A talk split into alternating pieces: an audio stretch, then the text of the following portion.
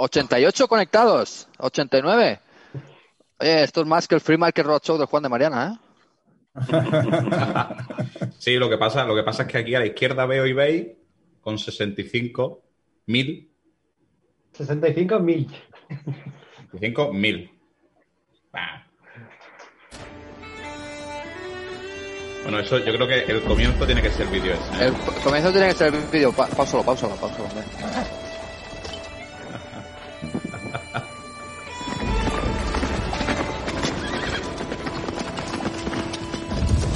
7. ¿Vamos allá o qué? Dale, dale duro. Venga, pon el vídeo, Kike. Vamos allá. Ahí, Maximiza.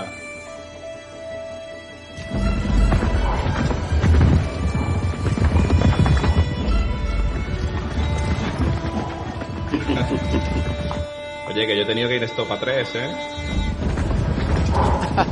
y yo a 2.80.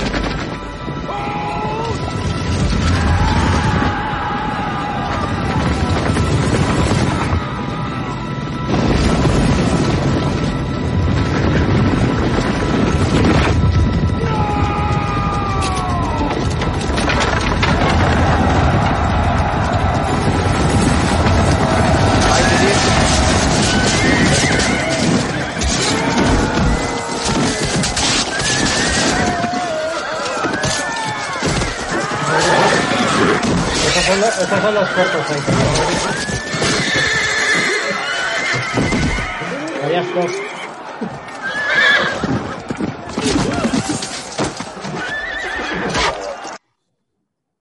Qué bueno.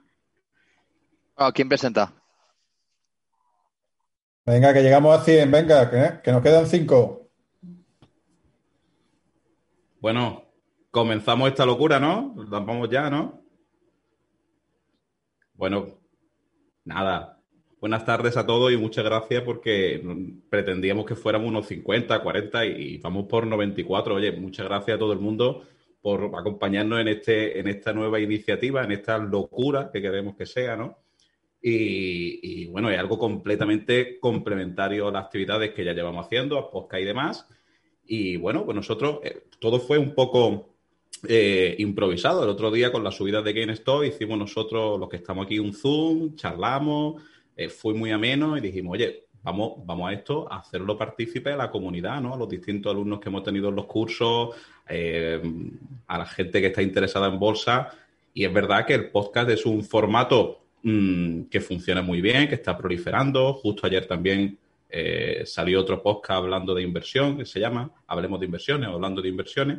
Pero este formato en concreto, que, se da en otras tantas facetas, sobre todo en el mundo joven, en el mundo del game, pues salvo error, que si es así, pedimos disculpas, en el mundo de las finanzas es, algo pionero, ¿no? El, coger, sentarnos aquí unos cuantos apasionados de, las bolsas, de las finanzas, del Bitcoin y simplemente charlar, haceros partícipe a vosotros eh, a través del chat y, queremos que sea en un principio los domingos, no sabemos con qué periodicidad, pero sí que sea siempre los domingos a las 7 porque es una hora buena, que estamos todos en casa, que podemos hacerlo tranquilo y, ese es el objetivo.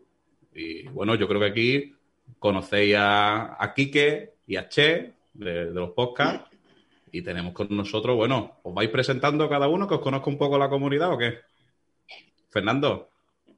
Fernando. Buenas, eh, soy Fernando Monera y soy empresario, eh, pues tengo mis inversiones y tal, muy, muy centradas en el largo plazo. Y no sé, mi dominio de conocimiento, digamos, es la parte más tecnológica y, más disruptiva y tal. Y sobre eso, Fernando, nada, no te cortes, tú di que eres un Tesla, que aquí eh, Edgar se va a llevar todas las flores, pero tú en el curso también defendías Tesla y, ha pegado un buen subidón, ¿eh? De hecho, cuando estábamos ahí en el curso, Tesla. Ah, una cosa es invertir y la otra es tener suerte, amigos. Eso es lo que iba a decir. Eh, yo, tam- yo, Empecemos. Ojo, ojo Yo que considero- muy rápido, ¿eh? considero mucho que en mi caso lo de Tesla es suerte. Es, eh, pues sí que me lo he currado y tal, pero al final es que me pille en un estado de ánimo eh, correcto, en un momento correcto y que de repente me la cosa funcione. Pero vamos, para mí, mm, de acuerdo con Edgar, vamos. He tenido la suerte de sacar 10 veces eh, caras eh, pues, en plan Malkiel, ¿vale? Nada, la suerte Bueno, no existe. Lo, lo bueno es que ya tenemos al siguiente ponente para el siguiente tweet. Está. El, si- el siguiente tema, después de que esto tiene que ser Yo sin Tesla. problema. Evidente. problema, la verdad es que defender cosas que ya, que ya han subido, pues es muy fácil decir que esto subió porque era, porque era inevitable, ¿no? Fantástico. Juanjo, Y no, y no han sido un 10 veces. El que ha entrado bien, en- bien ha hecho más de 10 veces. sí. Yo en Tesla he hecho, pues no sé, tengo, lo tengo a 56 de media. A 56 pos, eh, pos split. Y ahora está, ¿a cuánto está? No sé. Bueno, Me 200 y dicen, tanto. me dicen que el audio se está cortando, ¿eh? ¿El audio se corta? Sí, y la transmisión. Me están poniendo WhatsApp. está, está a 826, pues no sé, debo andar, pues, no sé, que por 15 o por 18, no sé. Sí, se corta. Eso El- será que no, el- que no soporta tan- tantas cosas. Entonces, El eh, vídeo dice que se cae con facilidad, me están diciendo por... Mm. Sí, eh, sí, sí, está.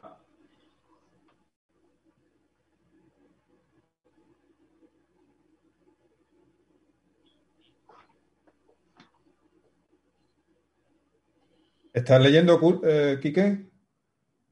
Usa el ajuste de baja latencia.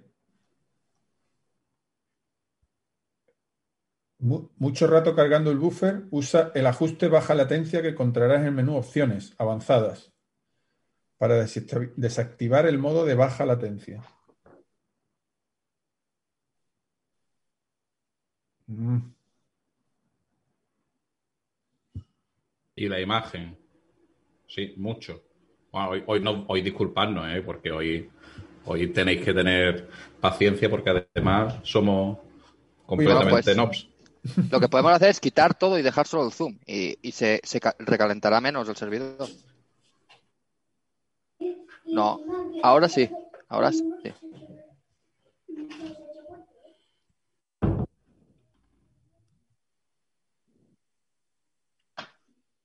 Sí.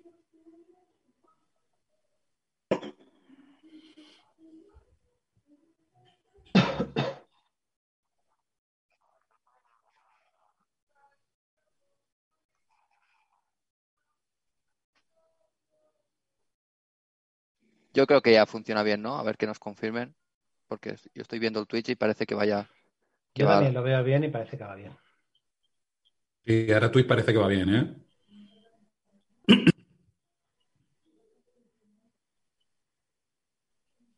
Yo lo veo bien, Quique. Yo creo que seguimos.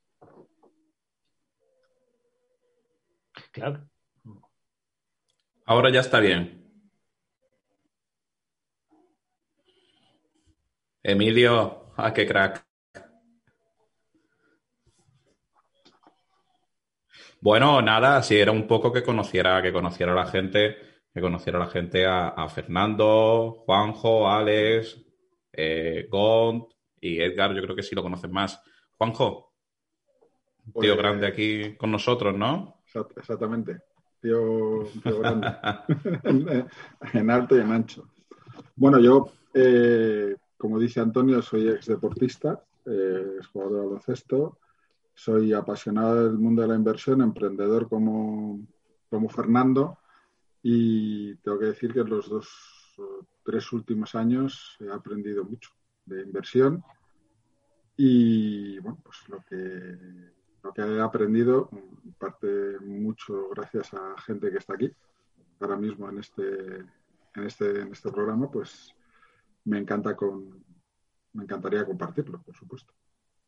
Así que, que nada, y también, ya aprovecho meto la cuña, es una cosa importante para Proyecto Compass, como sabéis, estamos trabajando con, con deportistas y creo que esto también, este tipo de programas, pues les da a todos los que hemos sido y todos los que son deportistas, pues una buena plataforma para expresarse. Así que gracias.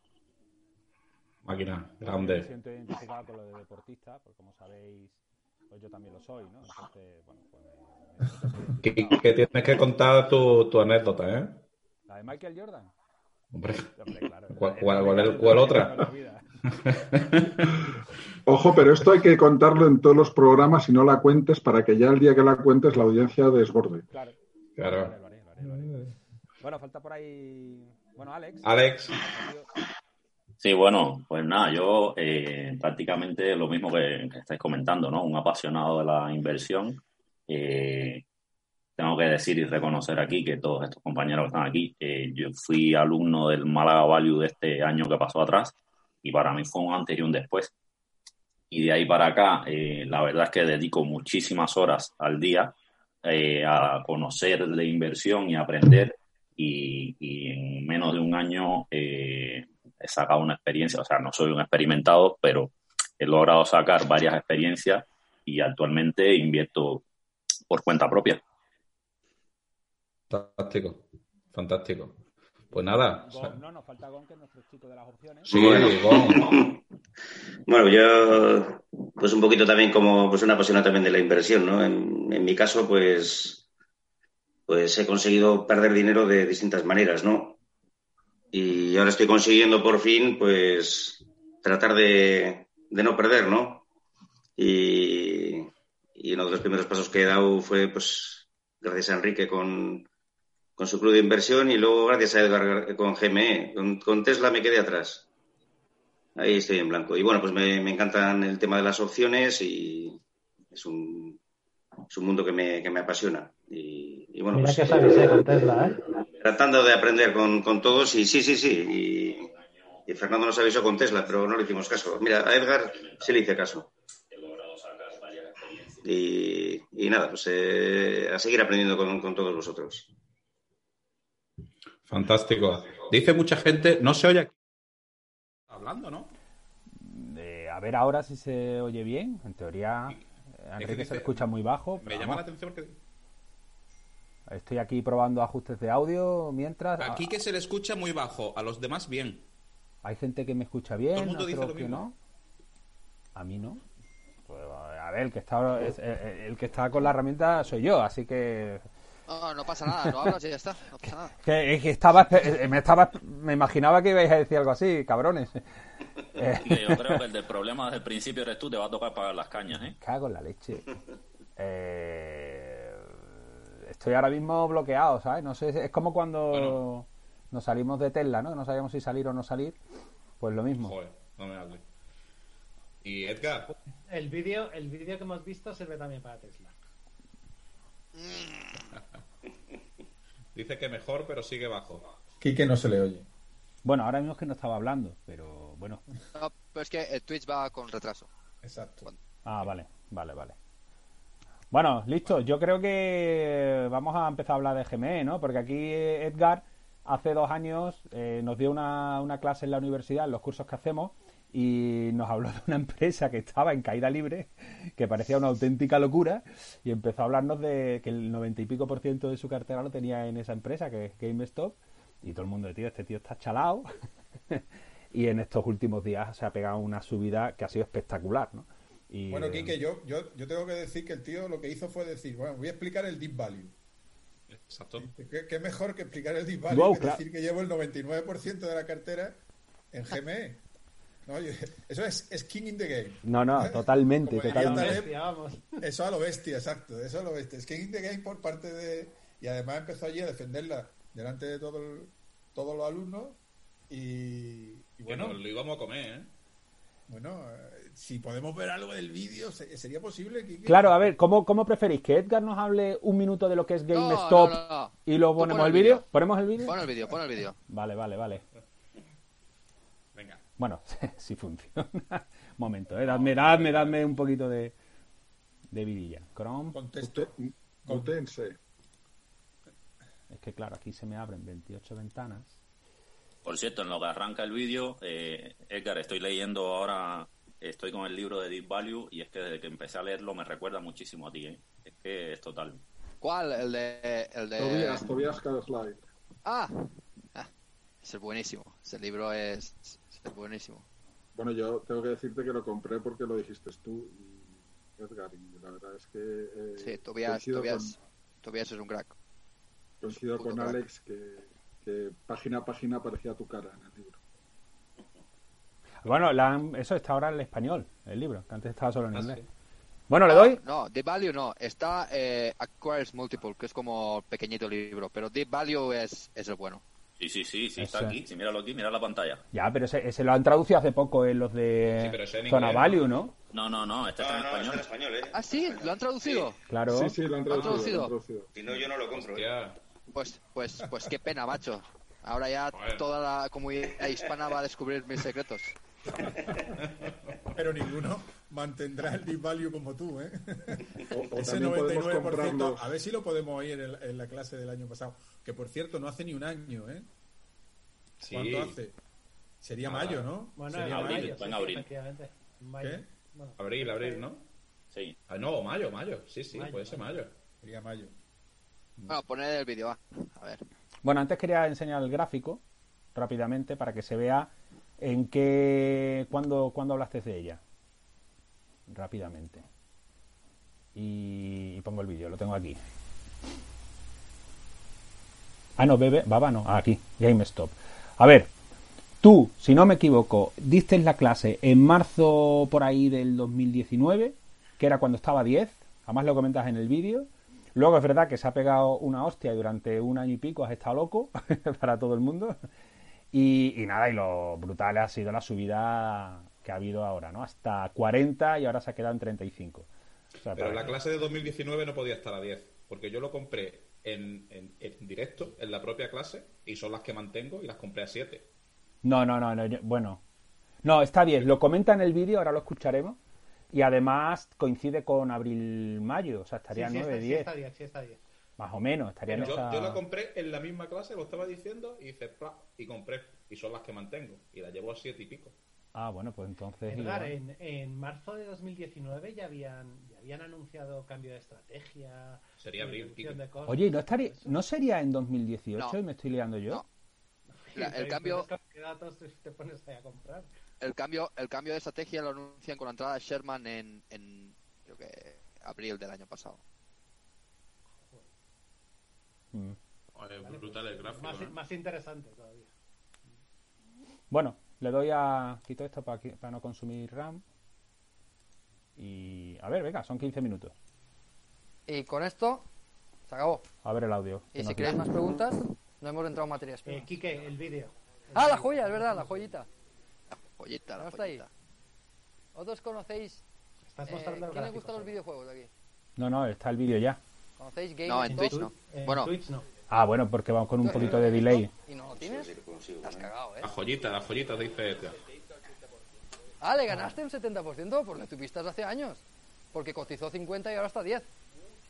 Muchos. Ah, muchos años.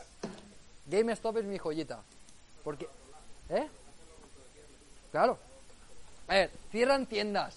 El mercado dice que, el- los videojuegos en, en- en- en físico van a desaparecer. O sea, está denostada. Todo el mundo cree que va, va a desaparecer. No se Y va a desaparecer. Pues, ojalá. Ojalá No que mañana dice. cierren. Ojalá. Cotiza por Quique, no te 900 millones, mutees, tiene que se deja de de oír. 900 millones. ¿Yo para qué te hago caso, Alex? A mí que, me- a mí que, que, que de- que, vamos, que liquiden la empresa. Y yo gano un 100%. O sea, vamos a los números. Ventas, ventas de físicos, de videojuegos físicos. Todas las tiendas que no son rentables las cierran. En ventas comparables siempre aumentan. O sea, si tú, si tú coges las ventas de, del mismo número de tiendas, crecen. Porque están ganando market share. ¿Qué pasa? Que las ventas disminuyen porque cierran tiendas no rentables. Que tenían muchas, es que tenían muchas. Después, eh, disminuye la venta de videojuegos físicos, pero ellos aumentan a un 20% la venta de, de lo que se llama tipo puntos digitales. Tarjetas, exacto. ¿Por qué? Porque hay un fenómeno que, que no, no nos entra en la mente, que hay mucha gente, sobre todo en Estados Unidos, que no tiene tarjeta de crédito, ni quiere tener, ni quiere comprar por internet. Entonces, ¿qué va? Va a la tienda, compra la tarjeta y después se lo descarga en casa. Eso. La otra limitación, la capacidad de las consolas no es limitado. Un gamer tiene 10 juegos y ya los demás físico.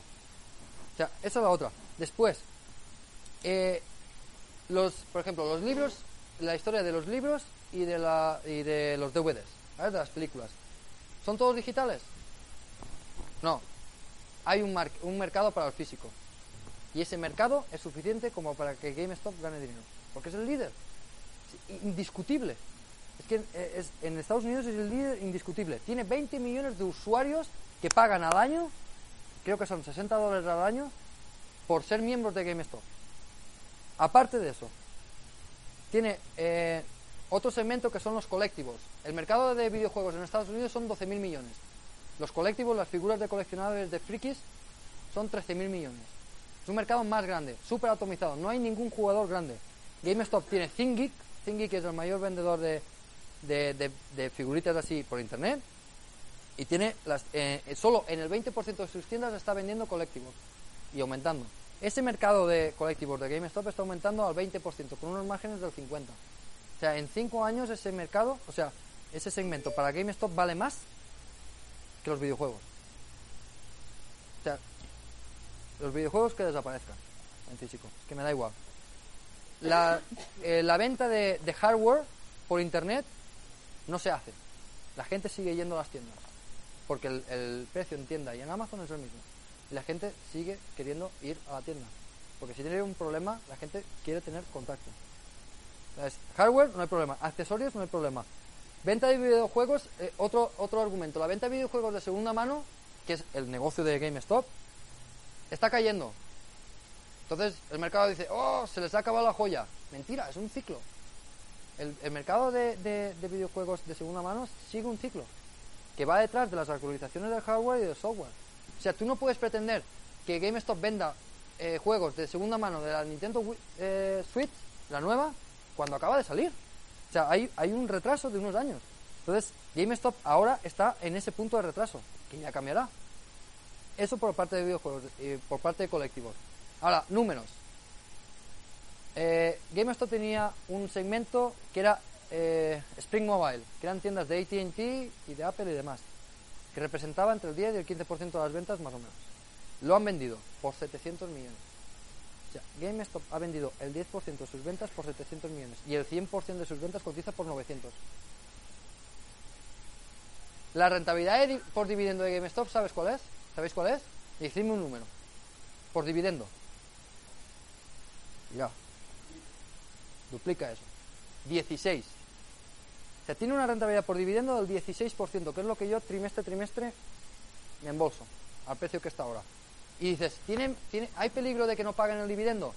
Tiene 1.300 millones en caja. O sea, y, y se gastan en dividendos 160. Los dividendos los quitaron Tienen poco dividendos tiempo. para casi 10 años. Y yo en 10 Y años mejor. he multiplicado mi inversión. Si los, ya- Después, quitado. Enterprise Value, 900 millones. Porque tiene una deuda muy pequeñita de unos 400 millones. Free Cash Flow. Una empresa que va a quebrar, ¿qué pasa? Pierde dinero. ¿Sabéis cuánto genera? 212 millones de Free Cash Flow al año. El año pasado. 200 millones para una empresa que cotiza por 900. O sea, no pierde dinero, gana. ¿Qué, ha pasado? ¿Qué, han anunciado? que van a destinar 300 millones a recompra de acciones. ¿Qué significa destinar 300 millones a recompra de acciones cuando la empresa cotiza por mil millones? Que se van a quitar el 30% de su capitalización bursátil. De un plumazo. Entonces, la empresa tendrá una capitalización bursátil de 700 millones. Y no generará 212 millones de free cash flow, generará más. ¿Por qué? Bueno, tendrá más caja disponible. ¿Por qué? Porque el dividendo se paga por acción. Entonces, si el número de acciones disminuye, el dinero destinado a no- al dividendo será menor, tendrá más caja. ¿Y, y qué pasará cuando tenga más caja? Recomprarán más. ¿A 10 qué? Eh, ¿El qué? Más de 50. 60. 60 estuvo. Está, y, y cotiza 10. Y gana Y lo mismo que cuando cotizaba 10. 50. Es que... Es, es que... Esa, Sí, esa- es que... Pero es que el market cap de ahora es Es mucho que menor. esa, esa está en esta- cotiza en el Nasdaq. O sea, o sea, es que y puede seguir bajando, ¿eh? Porque el, el ownership de ETFs es creo que de un 20%. Y están peligrando GameStop, como está bajando tanto, de que se salga del índice del SP 600. Cuando se sale, bajará más. Pues, a hincharme a comprar con un 16% de rentabilidad por dividendo. Eh, sí, en Estados Unidos, nada, creo. G-. GME. ¿Siguen, siguen, ¿Siguen dando dividendos solo? No. Edgar, es jodido oírte, ¿eh? Espérale, eh, comentamos si queréis algo hasta ahora, ¿no? Sí, eh, yo Para, quiero- para. Lo he parado, lo he parado, lo he parado. hacer- Páralo. Yo tengo una reflexión. Yo creo que, que siendo la base de la tesis la misma, yo creo que de un año para otro, obviamente con el COVID, cambió. Incluso para, para bien, o sea, para a favor de tu tesis. Sí, pero oírlo con los dividendos, insistiendo en los dividendos, un, un año después cambia la cosa. pero- los dividendos pero- pero sí. se lo cargaron inmediatamente. Pero si no, si no reparten dividendos y se quitan el 50% de las acciones en circulación, a mí en realidad me están dando más valor. Claro, pero Claro, tú estabas es- ahí de- defendiendo los dividendos. Sí, bueno, las recompras. el dólar que tiene 36,9 ya. ¿Para qué? ¿Hay por ahí un ruido de fondo? Sí, ¿Quién se oye? Hay un ruido de Para- fondo. eh, ¿Lo llevo al colegio? ¿No lo llevo? ¿Quién va al colegio? ¿Quién lo lleva? creo que es, An- que es Antonio. Antonio. Sí. Antonio se va a buscar un problema en casa. Directo, las cosas del con directo. fiebre. Mi niño con fiebre. No, no es COVID. ¿eh? Ojo, Madre mía. A ver, tú ahí lo que... En cualquier, ah, caso, en cualquier caso, yo creo que estoy de acuerdo con Edgar. ¿eh? El que hayan quitado los dividendos es un acierto total del, del equipo directivo. Del nuevo equipo, porque fue de las primeras cosas que hizo Sherman cuando, cuando entró, quitar los dividendos.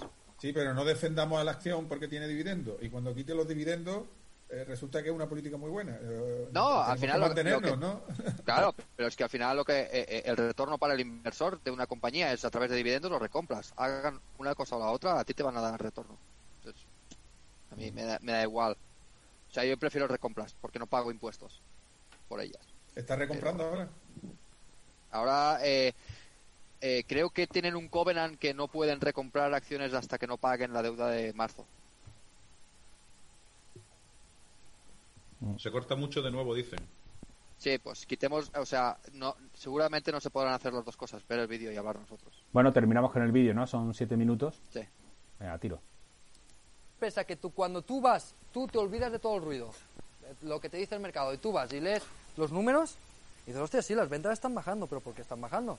Porque cierran tiendas no rentables. En, en ventas compradas están creciendo. O sea, están chupando market share a todo el mundo. Best Buy, que también vendía eh, eh, videojuegos, eh, Walmart, todos esos es lo que están sufriendo. GameStop no, y además GameStop ahora tiene, ha, ha cambiado de CEO y tiene la intención de entrar en eSports. ¿Sabéis lo que es el eSports? Ahí es donde está el no dinero. como, en entre en, eSports. eh, como entre en, en eSports y teniendo la base de consumidores que tiene GameStop, capitaliza eso, es como los collectibles. Es que lo, lo único que tienen que hacer los collectibles es, tienen una tienda y destinan un trocito a, a collectibles. Y, es, y, lo- la- y los colectivos están creciendo las ventas a un 20% al año con un 50% de margen. Es que es, es que es exagerado. O sea, la, empresa no la, la empresa generando 200 millones de free cash flow y valiendo mil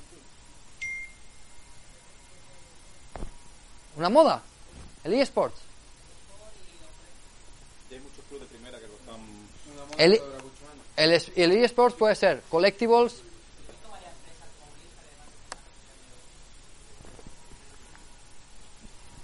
Pero se retiran. Es que es según donde invierten. Sí, sí, no, pero es que. Es que el eSports es una industria espectacularmente rentable. Para que te hagas una idea, los campeonatos de eSports tienen más audiencia que la NHL. O entonces, hay mucho negocio ahí, pero depende en qué, en qué cadena de valor te, te pongas. Los que están perdiendo dinero, por lo que yo sé, son los desarrolladores de videojuegos. Esos son los que pierden dinero. Los organizadores.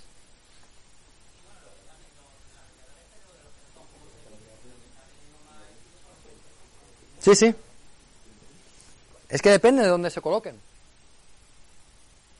Depende. Ya te digo, es, o sea, es, es, es una evolución natural que GameStop entre en eSports. Igual que ha sido una evolución natural lo de los colectivos. Y los colectivos no es moda. Porque es un mercado que está desde antes que los videojuegos, desde los años 70.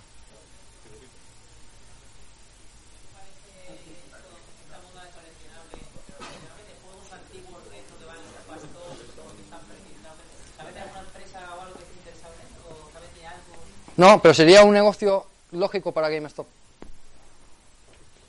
Pero no sé de nadie que está. Pero es que los colectivos es un mercado más grande que los videojuegos históricamente. No es que sea de ahora una moda. Es que hay mucho friki por ahí. Y no, no, te- no tenían un sitio para ir a comprar. Ahora sí. Y, y- y resulta que es que fueron muy listos porque resulta, oye, mis clientes, aparte de videojuegos, ¿qué compran? Cómics, la mantita de Darth Vader. O sea,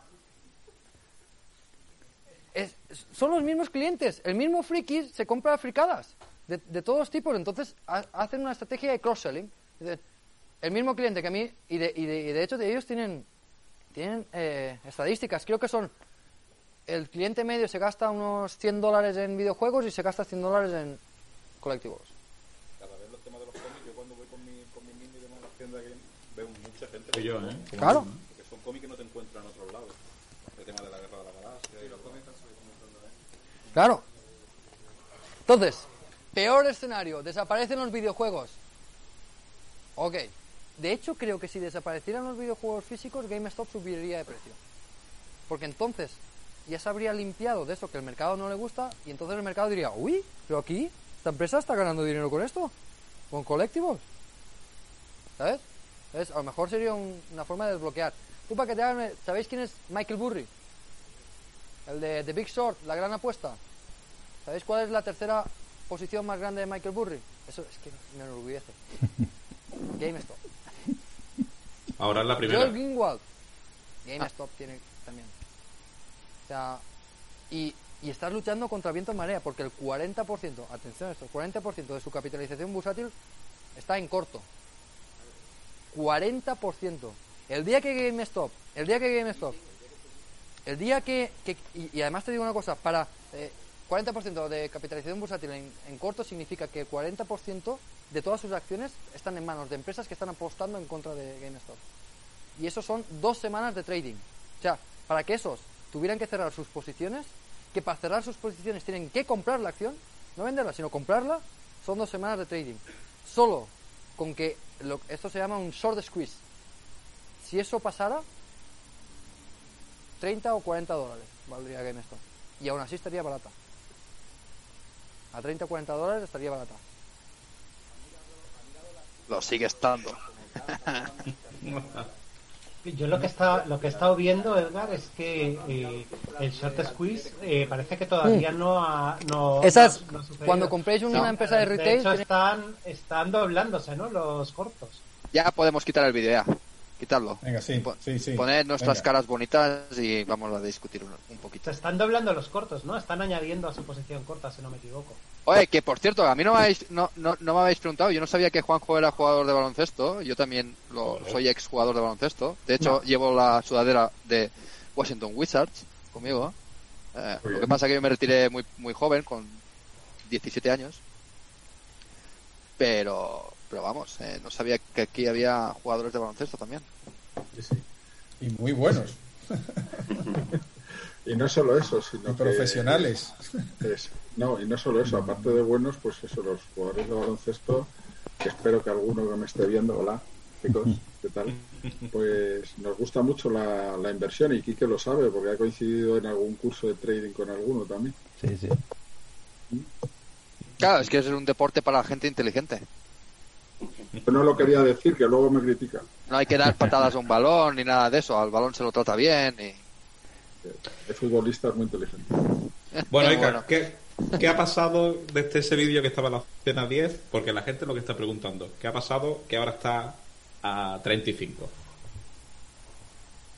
¿Qué ha pasado? Eh, desde entonces ha ¿Qué ha pasado, pasado? muchísi- muchísimas cosas. O sea, eh, y de hecho llegó a estar a 2,80. ¿Vale? Eh, ¿qué es lo que ha pasado? Las posiciones en corto han ido aumentando a medida que, GameStop recompraba acciones. Iba recomprando acciones, entonces había menos acciones en circulación. Han pasado de estar eh, aproximadamente sobre 100 millones en- de acciones en circulación a, a 69 que hay ahora. Entonces, si, si la masa de cortos se mantiene, el, eh, el porcentaje sobre el total aumenta, ¿no? Eso es una parte, que eso es lo que ha provocado que haya mucha volatilidad, ¿no? Mucha parte de, de- de las acciones en corto. Eh, en temas fundamentales, ¿qué ha pasado? Primero que cambiaron de directiva, menos mal. Eh, eh, pusieron a Sherman de CEO, que se ha encargado de, de recortar costes, recortar estructura y hacer la, la empresa mucho más eficiente. Y eso se verá en los resultados que presentarán de este, de este último trimestre. Se verá cómo, cómo la empresa está mucho más ligera de costes y que la rentabilidad eh, va a ser mejor de lo que, de lo que eran otros años. Eh, han cerrado tiendas. eh, muchas de ellas a lo mejor eran rentables, eh, un poquito rentables, pero ¿qué pasa? Como tenían tanta densidad de tiendas en una misma ciudad, podías tener un GameStop a dos calles de diferencia. Se dieron cuenta que si cerrabas una, eh, eran capaces de absorber entre el 50 y el 60% de la clientela de esa tienda y se la llevaban a otra. Entonces aumentaba la rentabilidad por tienda. Y hasta lo que yo sé, las tiendas que tenían a- eh, las que mantienen ahora son todas rentables, o en su inmensa mayoría. Y son Y son todas en propiedad. Que no, No, no, no es- no. Es todo leasing, pero leasing a, a muy corto plazo. De media tiene como uno o dos años de, de, de- de tiempo. Entonces, si quisieran cerrar las tiendas, no tienen que hacer eh, eh, frente a pagos, porque los contratos son a muy corto plazo. ¿No, no hablaban que para marzo del 2021 querían haber llegado a mil tiendas en dos años o dos años y poco, más o menos? Cerradas. Sí, cerradas, sí. Que Sí. en 2020 Es que en Estados Unidos había mucha densidad, pero muchísima, muchísima. Eh, eh, bueno, también han cerrado las del norte de Europa. eh, o sea, eh, se han des- eh, desintensificado en, en tiendas, ¿no? Les, les sobraban, es que no necesitas tantas tiendas. No es, o sea, esto no es como hace 20 años que, le- que las tiendas estaban a tope. Hay que ser eficientes. Y de hecho ese es el plan de, de, de Ryan Cohen, hasta lo que yo sé. Eh, Ryan Cohen lo que quiere hacer, que eso no lo he, no he hablado, en, a partir de agosto del año pasado eh, se empieza Ryan Cohen, que es el fundador de Chewy, que es el, el mayor, la empresa que más vende eh, material para mascotas en Estados Unidos, que pasó de cero a tres a tres mil millones de ventas en tres años. Pues el fundador de Chewy empieza a comprar acciones de, de GameStop, diciendo que estaban infravaloradas. Eh, bueno, y, y se supone que, que según unas entrevistas que, que ofreció Ryan Cohen, él quería hacer de GameStop el competidor de Amazon. Él con Chewy eh, consiguió ganar a Amazon en la parte de animales y con GameStop quería hacer lo mismo. Y la idea es aprovechar las tiendas como hubs distributivos y, y fomentar muchísimo el e-commerce, la venta por internet, eh, tener un omnichannel de verdad potente, una página web potente. Eso es lo que se hizo con Chewy y eso es lo que se supone que va- se va a hacer con GameStop. El potencial es enorme. Eh, no solo con e-games, sino, eh, vamos, hacer delivery de una hora, que se podría hacer en ciertas ciudades de GameStop, se podría hacer. Ya. Eh, ha cambiado, han cambiado muchas cosas, pero la tesis en aquel, o sea, para mí la tesis sigue siendo la misma. Eh, el mercado está valorando a, esta- eh, a GameStop como que va a quebrar y no va a quebrar. De hecho, en diciembre recompraron de forma anticipada la mitad de la deuda que vencía en marzo. Entonces, una empresa que paga la deuda anticipadamente no, no va a quebrar.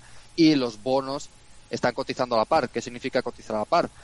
Pues que el mercado no le está, no está diciendo que, que GameStop tenga un mínimo riesgo de que no vaya a pagar. Cuando cotizan a la par es que el mercado está diciendo, yo sé que me vas a pagar. Entonces, si eh, eh, los tenedores de la deuda confían en, en que GameStop vaya a sobrevivir, lo único que, hacía falta es que el mercado confiara también que, GameStop iba a sobrevivir. Y a los precios que está ahora, 35 dólares, está cotizando a una a 0,5 veces ventas. Eh, y si este año va bien o el 2021 va como se espera, estaría cotizando a tres veces Evita de 2021. Entonces, sí- sigue estando barata. Y, y Edgar, una, Y- una- Y, y los corts y los sorto- eh, y los cortos siguen siendo una, una barbaridad. Eh, no ha habido short squeeze estos días. La gente por internet dice el short squeeze del año. No, no ha habido nada de short squeeze. No se han ven- eh, los cortos no han cerrado. Comenta eso, Elga, porque cuando tú estabas en el curso hablabas del 40%. Ahora, ¿cuánto, en, cuánto, ¿en qué porcentaje estamos de corto? ¿Y por qué se está dando eso de que cuanto más sube, menos más corto hay también? ¿No se ha, no se ha producido el short? No, mira, eh, ahora según últimos datos oficiales, oficiales, ¿vale? Primero voy a dar los oficiales. Hay 71 millones de, de acciones en corto y 69 en circulación. O sea, hay más cortos que accionistas. ¿Vale? Eso, Eso es una... eso es el dato oficial último. Según estimaciones de, de plataformas como Ortex o S3, es incluso mayor. O sea, que estos días han aumentado los cortos. ¿Cómo puedes.? Y, y, y eso sobre las acciones en circulación, pero es que de esas acciones en circulación hay algunas que no se pueden considerar como libres, porque los insiders, la gente, los directivos, los accionistas que tienen más de un 5% de las acciones y demás, no tienen libertad para vender cuando quieran. ¿Vale? Entonces, el free float, eh, de- eh, o sea, si comparamos eh, las acciones que están en corto con, eh, con las acciones libres, con el free float, estaría por encima del 200%. O sea, los cortos no tienen forma de, de- cerrar, a no ser que la acción se vaya eh, a las nubes. Y hay gente, vamos, hay gente loca que dice que va a ir a mil dólares. Yo no voy a decir que se vaya a ir a mil dólares, eh, pero que la posibilidad existe, existe. De la misma forma que también existe la posibilidad de que los nuevos compradores que han, han hecho que suba a 35 sean unos cobardes y que la acción vuelva a bajar a 20 la semana que viene. Eso también puede pasar, pero por fundamentales vale más. Sí, Edgar, yo- una pre- Edgar, bueno, Juanjo, Juan, no, estabas tú antes. Juanjo, comenta, comenta. No, no, sí. eh, eh, bueno, es, es- muy rápido. Que yo lo que quería decirles es que si tú ves a todos los analistas, no hay un solo analista ahora mismo de estos eh, analistas famosos que, que recomienden la compra de, de GameStop, o, si, o creo que solo hay uno, pero de todas maneras la valoración máxima que le dan son 22 dólares y la mínima creo que es 1,8 o algo así. No, la máxima 42. Ya, ya ha subido a 42. A 42. Vale. Eh, eh, pero de todas maneras, dentro de eso, el juego de equilibrios que hay entre los intereses cortos y a lo mejor determinados analistas, ¿cómo influye a la hora de que la gente siga teniendo posiciones cortas? Que eso es algo que siempre me interesa mm, Es conocer. que, es que depende, depende de quiénes son los cortos, si son institucionales o son eh, eh, inversores individuales. Si son institucionales, muchos sí que se, se fían de, de los analistas, pues como creo que es el de Credit Suisse. No, no sé quién analista le, le ha puesto un, un precio objetivo de un euro ochenta, de un dólar ochenta o dos euros o dos dólares. Eh, un loco, un loco. Eh, pues sí que es posible que se, que se fíen de ello. Algunos institucionales malos, los institucionales buenos hacen su propio research y los y los retail investors eh, no yo creo que no saben dónde se han metido no sé porque es que no mira por mucho que tú creas que una empresa va a quebrar si tú ves que las acciones en corto son Claro. un 100% tú no te metes yo yo no me meto porque es que cualquier cosa te puede llevar la, la acción hacia arriba Eh, esos cortos tienen que cerrar algún día están pagando un 40% de interés por tener esos cortos. Eh, Yo no sé, no sé, no sé cómo, no sé cómo gestionar el riesgo. La verdad es que no lo sé. O saben eh, algo que no sabemos nadie, no sé. Yo he estado leyendo, porque mañana no, no abre la bolsa americana por el día de Martin Luther King, y, y yo he estado leyendo que, que, claro, el viernes fue 15, fue cierre de, de opciones, ¿vale? Y que ya muchos brokers, eh, claro, están actualizando los nuevos, los, los nuevos rangos, están actualizando los, los nuevos márgenes y le están avisando a la gente que tiene que sigue teniendo posiciones cortas que, que tienen que subir el margen, ¿no? Que lógicamente el precio ha subido y se está hablando de que el martes puede ser no te digo que se vaya a producir el short squeeze el martes porque bueno se puede producir no no sabemos si se producirá pero que si se produce la semana que viene tiene muchas posibilidades por lo que estoy leyendo por ese tema Sí, porque, porque- claro, ya, ya es que se le, se, se le está asfixiando A ver, hay que tener cuidado con eso, ¿eh? porque es verdad que los brokers han limitado las operaciones con margen en GameStop, pero tanto para cortos como para largos. Que aquí hay, hay, hay mucho que, que estaba largo, Sí. o sea, que estaba comprado con margen. Entonces, hay que Con ver el efecto neto. opciones. Claro, hay que ver el efecto neto como, como, cómo afectaría, ¿no? Pero sí, eh, hace más de un mes que, que la SEC publica una lista, ¿vale? De thresholds fail to deliver, que lo que significa es eh, acciones, o sea, para que se entienda, son como que estás en corto, pero no tienes O sea, no, está, no, de- no tenías la, la acción, ¿vale? Tienes, eh, ellos te obligan a, tener como en tu balance, eh, que, que hayas tenido en tu balance la acción, pero no la tienes. Y eso eh, obliga a, en parte, a aumentar los márgenes. Pues es una cosa muy técnica, pero para que os hagáis una idea, cuando una empresa está en, en, en esa lista, es porque hay o bien shorts que están naked, es decir, que venden una acción que no tenían, ¿vale? O que no tienen suficiente cash para, para poder cubrirse, ¿vale? Eso sumado a que los tipos de interés de los cortos ha subido a un 40, creo que está ahora, 30, Joder. 40, y, y que los brokers han dicho, oye, operaciones de margen no hay, el martes puede ser un día un día bonito. Además es que el viernes, ¿vale? El viernes pasado eh, expiraban las puts de, Bel- de Melvin Capital. Melvin Capital es, la, es, la, es el fondo de inversión que más corto está en, en GameStop.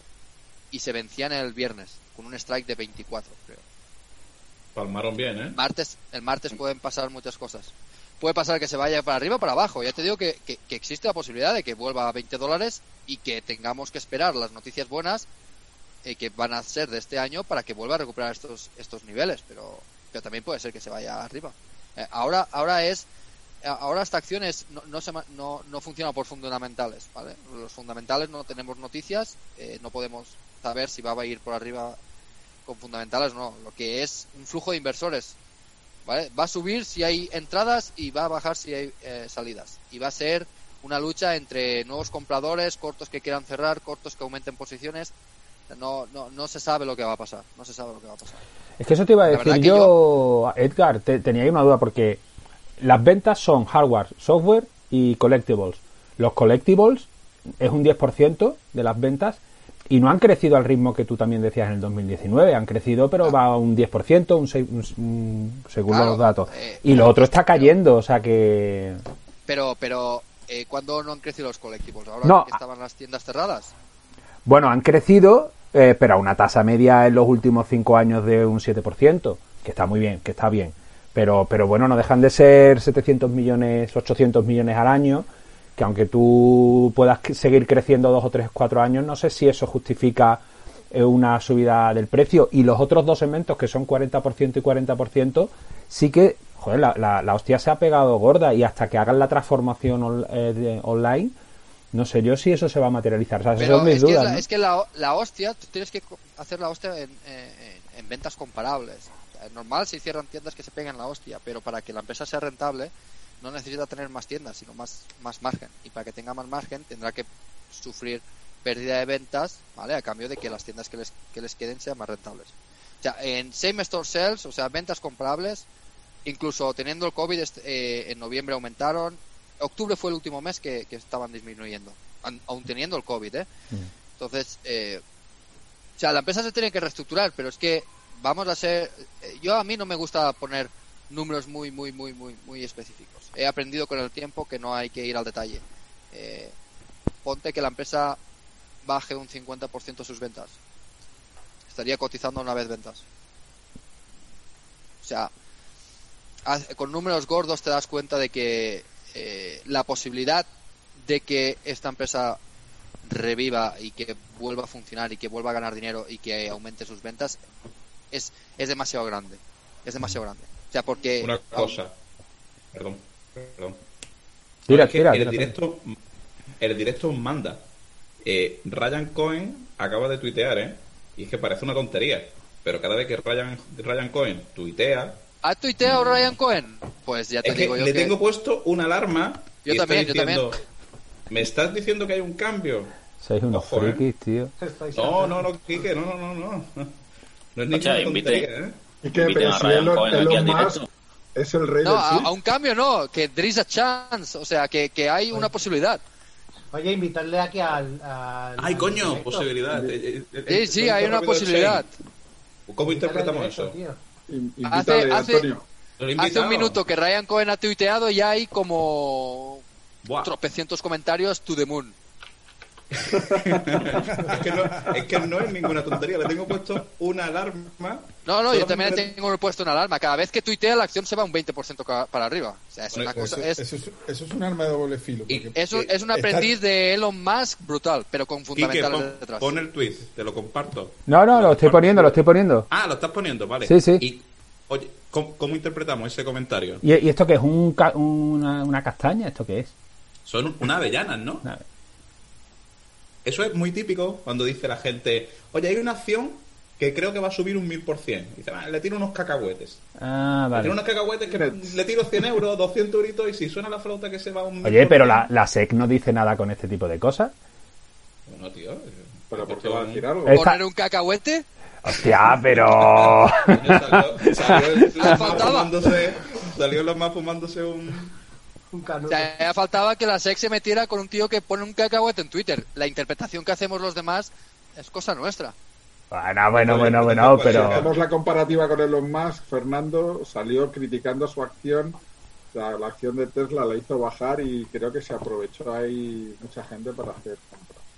Eh, sí, sí. Bueno, Antonio ha estado rápido ahí, ¿eh? Con, con el Twitter. Joder, de- es que, bueno, es que, es que lo he visto. Cohen. No, que pero es que ahí. Cohen, Cohen se ha equivocado. Esto lo tienes que poner en pre-market el martes. Aquí está uno como yo, que Espera, ¿esto qué significa? Espérate, espérate, espérate, ¿qué Pues pone? imagínate lo que va a poner en Primark. que Eso es te iba a decir, si, lo está poniendo ahora, imagínate el martes. El martes no pone cacahuetes, pone, no sé. De todas maneras, eso da también un poco de No, miedo. pero ¿eh? es que Porque- el día, ojo, eh, el día que yo creo, eh, ¿cuál fue el día que se que reventó? Cuando puso una caquita, creo. Sí, porque puso un comentario a Blockbuster, que Blockbuster Sí. le, que le Y una están diciendo- caquita. Claro, como puso Blockbuster, una imagen de Blockbuster y una caquita. Sí. Claro, es que la gente le llamaba el Blockbuster 2.0. a- Claro, y él puso, eso es una mierda. es una mierda. Nada, 80% arriba. Vamos, venga. Rabioso directo, ¿eh? Eh, pare- sí, sí, parece, sí, una, sí. parece una coña, pero esto, esto es- es más que la publicación de resultados, ¿eh? es la bomba. Pero es- eso es precisamente lo que da un poco de miedo, Antonio. Ya, ya. que los ya, comentarios en Twitter sean más importantes que la, que la presentación de resultados. ya. Bueno, Ahí A es que corto plazo estoy- sí, estoy de pero acuerdo. Luego, Bueno, luego bueno, a largo plazo eh, no afecta tanto, ¿eh? Exacto. No, no, no afecta a planta. No, No. no afecta A nada. corto plazo sí, a corto plazo esos son movimientos y tal, y Pero- básicamente pero- quien es más, más débil pues lo sacude y ya está, ¿sabes? Che, Oh, a los que estamos bueno. dentro, que nos hemos autodenominado la Guardia de la Noche, ¿verdad, Fernando? este tipo de tweets nos encantan. Todo el salseo. No, pero, pero che, Pero- che, tú tienes, tú tienes que, tú tienes que ser un, un emprendedor. Esto es un nuevo factor para un, para un algoritmo de factor investing, los tweets. Totalmente. Yo aquí, yo aquí planteo dos cosas, que la primera es eh, estar dentro con un tamaño de posición que te permite dormir es muy interesante y segundo, estar dentro con un horizonte, un horizonte de plazo eh, que lo miras en meses o sobre todo en varios años te permite dormir todavía más, ¿no? Y te permite identificar mucho mejor los puntos donde comprar y todo eso, ¿no? También tener el 97% ahí invertido en GME No te permitiría dormir.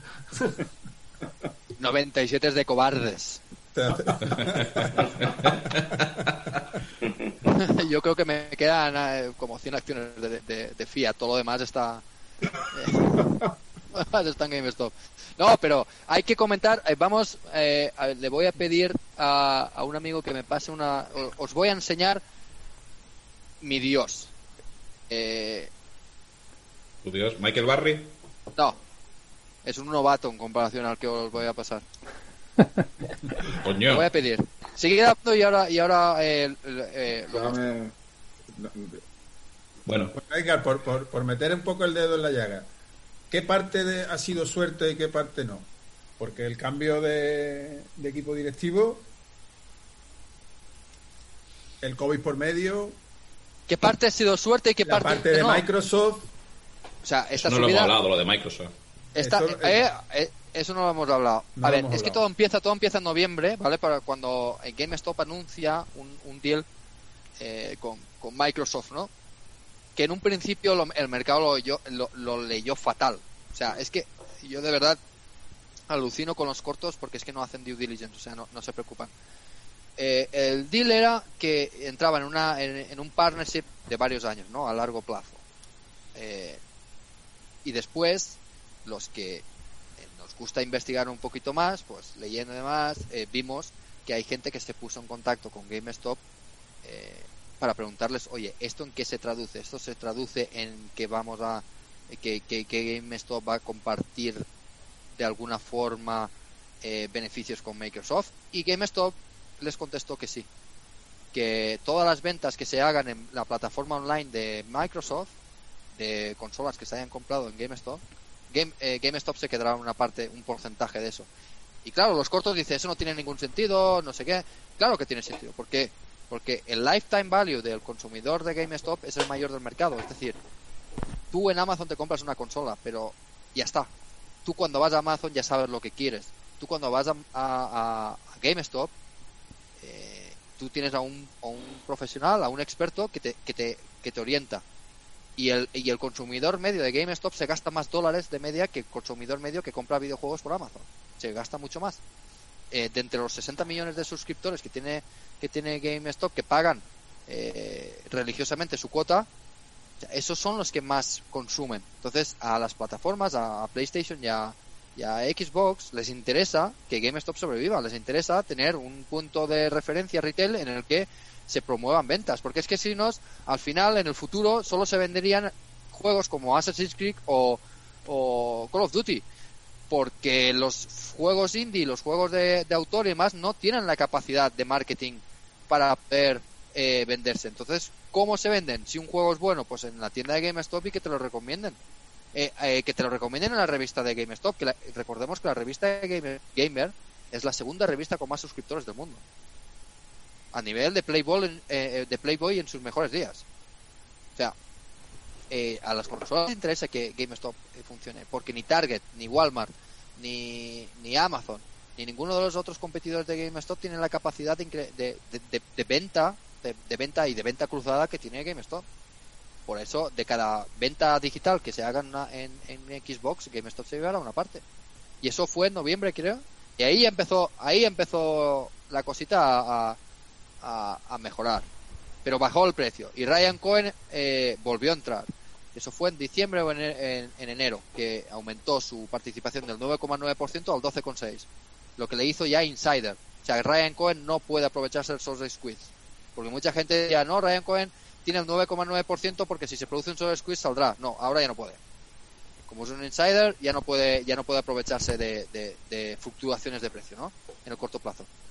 Entonces, Igual que eh, Michael Burry, entonces. Que tiene no, Michael del Barry no es 10%. insider. ¿No? Él tiene un, no, no, no tiene más de un 10. ¿No tiene un Está a 11 y partir del pico? 10. ¿No tenía No, un no. 11 y pico? ¿No tiene? No, creo que no. no. Es a partir del 10. Creo que Michael Barry tenía como como como el 4, 6 o 5 o así. A ver, yo tengo otra pregunta, duda o a ver.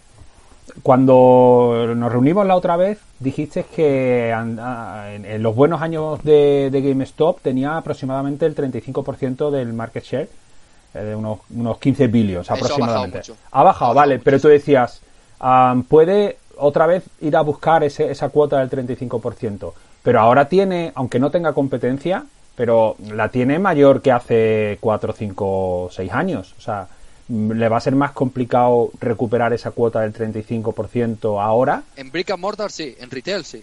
En retail sí. Eh, la, la cuestión es que GameStop es la única empresa capaz de transformarse digitalmente. La única. Eh, porque tiene, tiene la capacidad, tiene la base para hacerlo, es lo que os decía antes, tiene la capacidad de convertirse en un hub de distribución, eh, tiene los suscriptores, tiene 60 millones de suscriptores. Es que yo no sé cuántos usuarios Prime tiene. A ver, yo, yo, estaba mirando lo de los lo de los suscriptores y, por cierto, no he encontrado por ningún lado cuánto pagan de cuota. Eh, y luego, a ver, una cosa es que tú tengas la, la loyalty card, que es lo que yo creo que ellos tienen en cuenta, pero, pero una loyalty card no, no, no tiene una, un pago de Sí, cuota. pero tiene los datos. Sí, eso sí, eso es verdad que tiene una base. Además decían que de los espectacular. 60 millones, eh, que creo que en Estados 60 Unidos era millones, menos. Yo creo que los que pagan, los que pagan son 20. Sí, decían que el 15 millones eh, gastaban eh, dinero en la tienda. Bueno, sí que es verdad que te da una base de clientes de puta madre. o sea, Eso sí. No, y que tienes datos y que, y que o sea, es que puedes hacer muchas cosas con esos datos si Mm. de verdad los aprovechas. La capacidad tecnológica la tendrá gracias a Microsoft. ¿vale? Porque el deal es que yo instalo el sistema, eh, los sistemas ¿no? Eh, tecnológicos de Microsoft en las tiendas y eh, compartimos compartimos eh, eh, ventas, ¿no? La capacidad tecnológica va a tener, ahora necesita el equipo y Ryan Cohen es que Ryan Cohen acaba de entrar, va a entrar en el, en el board con dos personas más de Chewy. Es que eh, va- eh, si entran es para revolucionarlo. Y después los cortos te dicen, no, pero es que la empresa no, no tendrá, o sea, para eso tendrá que, que- que gastarse mucho dinero y tendrá que ampliar capital. A ver, ¿cuánto? Si GameStop tiene cajareta, eh, eh, va a acabar yo, mis estimaciones es que acabe con un billion de, de- en su caja, en el primero o segundo cuarto de, este año 2021. O sea, es que va a tener dinero de sobra, de sobra, para hacer lo que le da la gana. Entonces, eh, es que hay, hay muchas cosas que pueden salir bien ahora. Yo, yo aviso que estos movimientos son muy extremos y la acción se puede ir a 20. Otra vez. Edgar, ¿qué significa, qué significa para GameStop la digitalización del negocio? Es decir, estamos hablando de que pasar de vender juegos físicos a vender juegos digitales es meterte donde está Steam o donde está Valve. Y luego en la parte de reventa de juegos usados, ¿tiene sentido desde el punto de vista de juegos digitales? Ahí me, ahí me pillas porque ya es un tema tecnológico. No sé si se podría hacer eh, eh, vender juegos de segunda mano de forma digital. No, no, no lo sé si se podría hacer. Entiendo que no. No lo sé. Y la, No y sé. la parte de. Y, la- y cuando hablas de digitalizar el negocio, ¿qué, qué- qué vendes? O sea, ¿te pasas a, pasas a vender juegos eh, descargables? Ajá. Pero es que Steam y Valve y tal eh, son muy. O creas tu propia plataforma. Y Nintendo también es muy fuerte ahí. Sí, no, pero te creas, te puedes crear tu propia plataforma o simplemente vendes las. Es que hay mucha gente que, que es lo que decía antes, no en el vídeo creo que lo dije, eh, que la gente va a la tienda GameStop, paga en efectivo eh, la tarjetita, que después le sirve como moneda virtual para para comprar eh, los juegos eh, en línea. Después se puede montar su propia se puede montar su propia plataforma, o sea, que pueden hacer muchísimas cosas. Al final es lo que yo digo, yo no, o sea, yo no creo que Microsoft y, y Sony les interese derrumbar a, derribar totalmente a, a, a GameStop, porque recordaos que Microsoft y, y Sony no viven de vender consolas. Con las consolas pierden dinero. Viven de los fees que cobran a, a los productores de videojuegos. Entonces, lo que les interesa es que se vendan cuanto más videojuegos mejor. Eh, y si Sí, GameStop además es el hay que- otro... hay- No, no, per- perdona, Eka, perdona, perdona. Ah, Termina, di. termina.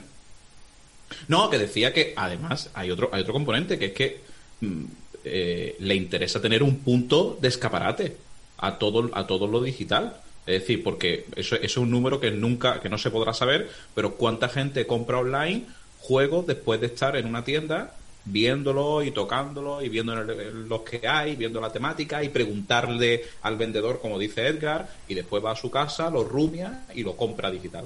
Es que eso, por eso coincidiendo con el, con el, con el lo que está Pero diciendo entonces, Edgar, que no le interesa, el- que no le interesan a ellos matar, matar a que lo digital mate a GameStop, porque al final se queda sin Es escaparate. que tú, tú imagínate, el, el deal con Microsoft, que yo creo que algún día llegarán al mismo deal con Sony y con Nintendo. Con Nintendo seguro, porque tienen en el board el ex director en América de Nintendo. Tú vas a la tienda, te compras tu Xbox y vas a la tienda a ver qué juegos te quieres comprar y te los compras digitalmente. Y Microsoft te pa- le paga a, a GameStop por cada descarga digital que se haga en su plataforma. Es, es el mismo Claro. tipo de es el mismo tipo de servicio que comprarlo físicamente en la tienda. Eso es algo que tienen que evolucionar. O hacen eso o no te preocupes. eh, GameStop crea su propia plataforma y se, y se come eh, parte de, de- de los beneficios de, de Sony y de Microsoft. O sea, pueden hacer Ahora muchas cosas. una- ahora hay una tendencia en la parte de software más en general, que, bueno, tendencia, ya un montón de años, ¿no? Que es la parte de software como servicio, ¿no? Más que comprarte una caja y te instalas las cosas, Claro. eh, te pagas por uso. El concepto de coger y voy a jugar dos horas al Call of Duty y tú pagas por esas dos horas y ya está. ¿sabes? Ah, esperaos, que ya estamos compartiendo ya lo que yo quería enseñaros, ¿no? Sí, es que no me estaba enterando. He tenido que dar un toque sub- subterráneo. Entre lo que estáis hablando. estamos compartiendo. Mira, os voy a contar la historia de el, el gatito. Esto es Roland Kitty. eh, Ah, el canal de gatito. YouTube es Roland Kitty y este en Wall Street Bets, en Reddit, se llama Dick Fucking Values, ¿vale? Este Ah. tío en- entró en GameStop al mismo tiempo que yo, más o menos, con 40.000 euros de inversión. Este es el, eh, lo que veis en pantalla es el cierre que tuvo él en- el viernes, 7 millones de euros, con 40.000 invertidos. Tías. Pero ¿cómo? Siete ¿A qué precio compró? Com- com- ¿Compra de call normal o qué? Compras de call a- aquí aquí no están todas creo no no aquí no están todas ya ha vendido vendió o sea la mayor parte la- ya la ha vendido que fueron eran calls que eh, expiraban el viernes pasado eh, con strike 14 creo o 12 y las compró como a 10 céntimos Joder. Bueno, Qué al- mar- al- qué al maravilla. final, igual que este, hay otro que se ha puesto corto también apalancado y ha, pa- y ha palmado la misma cantidad. Quiero decir que al final. Sí, hay- hay- hay un tuitero, un- estadísticas, ¿no? No, hay un tuitero, un boomer, hay un boomer de estos, un, un abuelete, ¿eh? que se puso, eh, vendió calls con strike 20 el día de antes de subir un 60%. Uh, Uf, me duele a mí solo escucharlo. Ahí. Oye, yo creo que teniendo aquí a Gon- a Gon nos puede explicar bien qué, qué significa. O sea, a mí me parece una El, locura. el nivel de dolor, el nivel de dolor, ¿no? Exacto. ¿Qué, qué nivel de dolor significa eso, Gonzalo? A mí me parece una locura.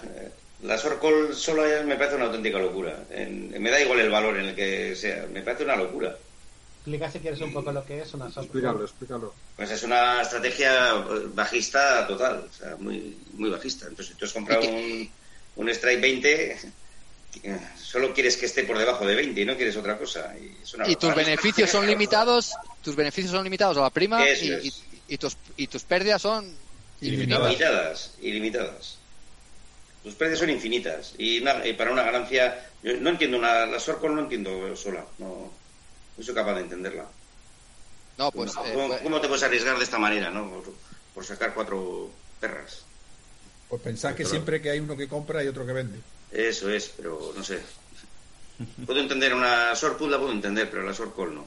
de la short put para entrar. O sea, short put, yo, yo para mí es, es una estrategia de, de- larga. O sea, yo me quedo es. con la prima y si baja de precio yo compro. Me, la- me quedo la acción y a correr. Eso se sí que lo entiende. entiendo, pero Sorcol me Muy parece válido. auténtica Sí, locura. pero, pero sigue teniendo pérdida ilimitada también, ¿eh? Sí, sí, sí, sí, hasta que baje a cero. Y, y un beneficio limitado, como tú estabas Sí, diciendo. O sea que, sí, sí, sí.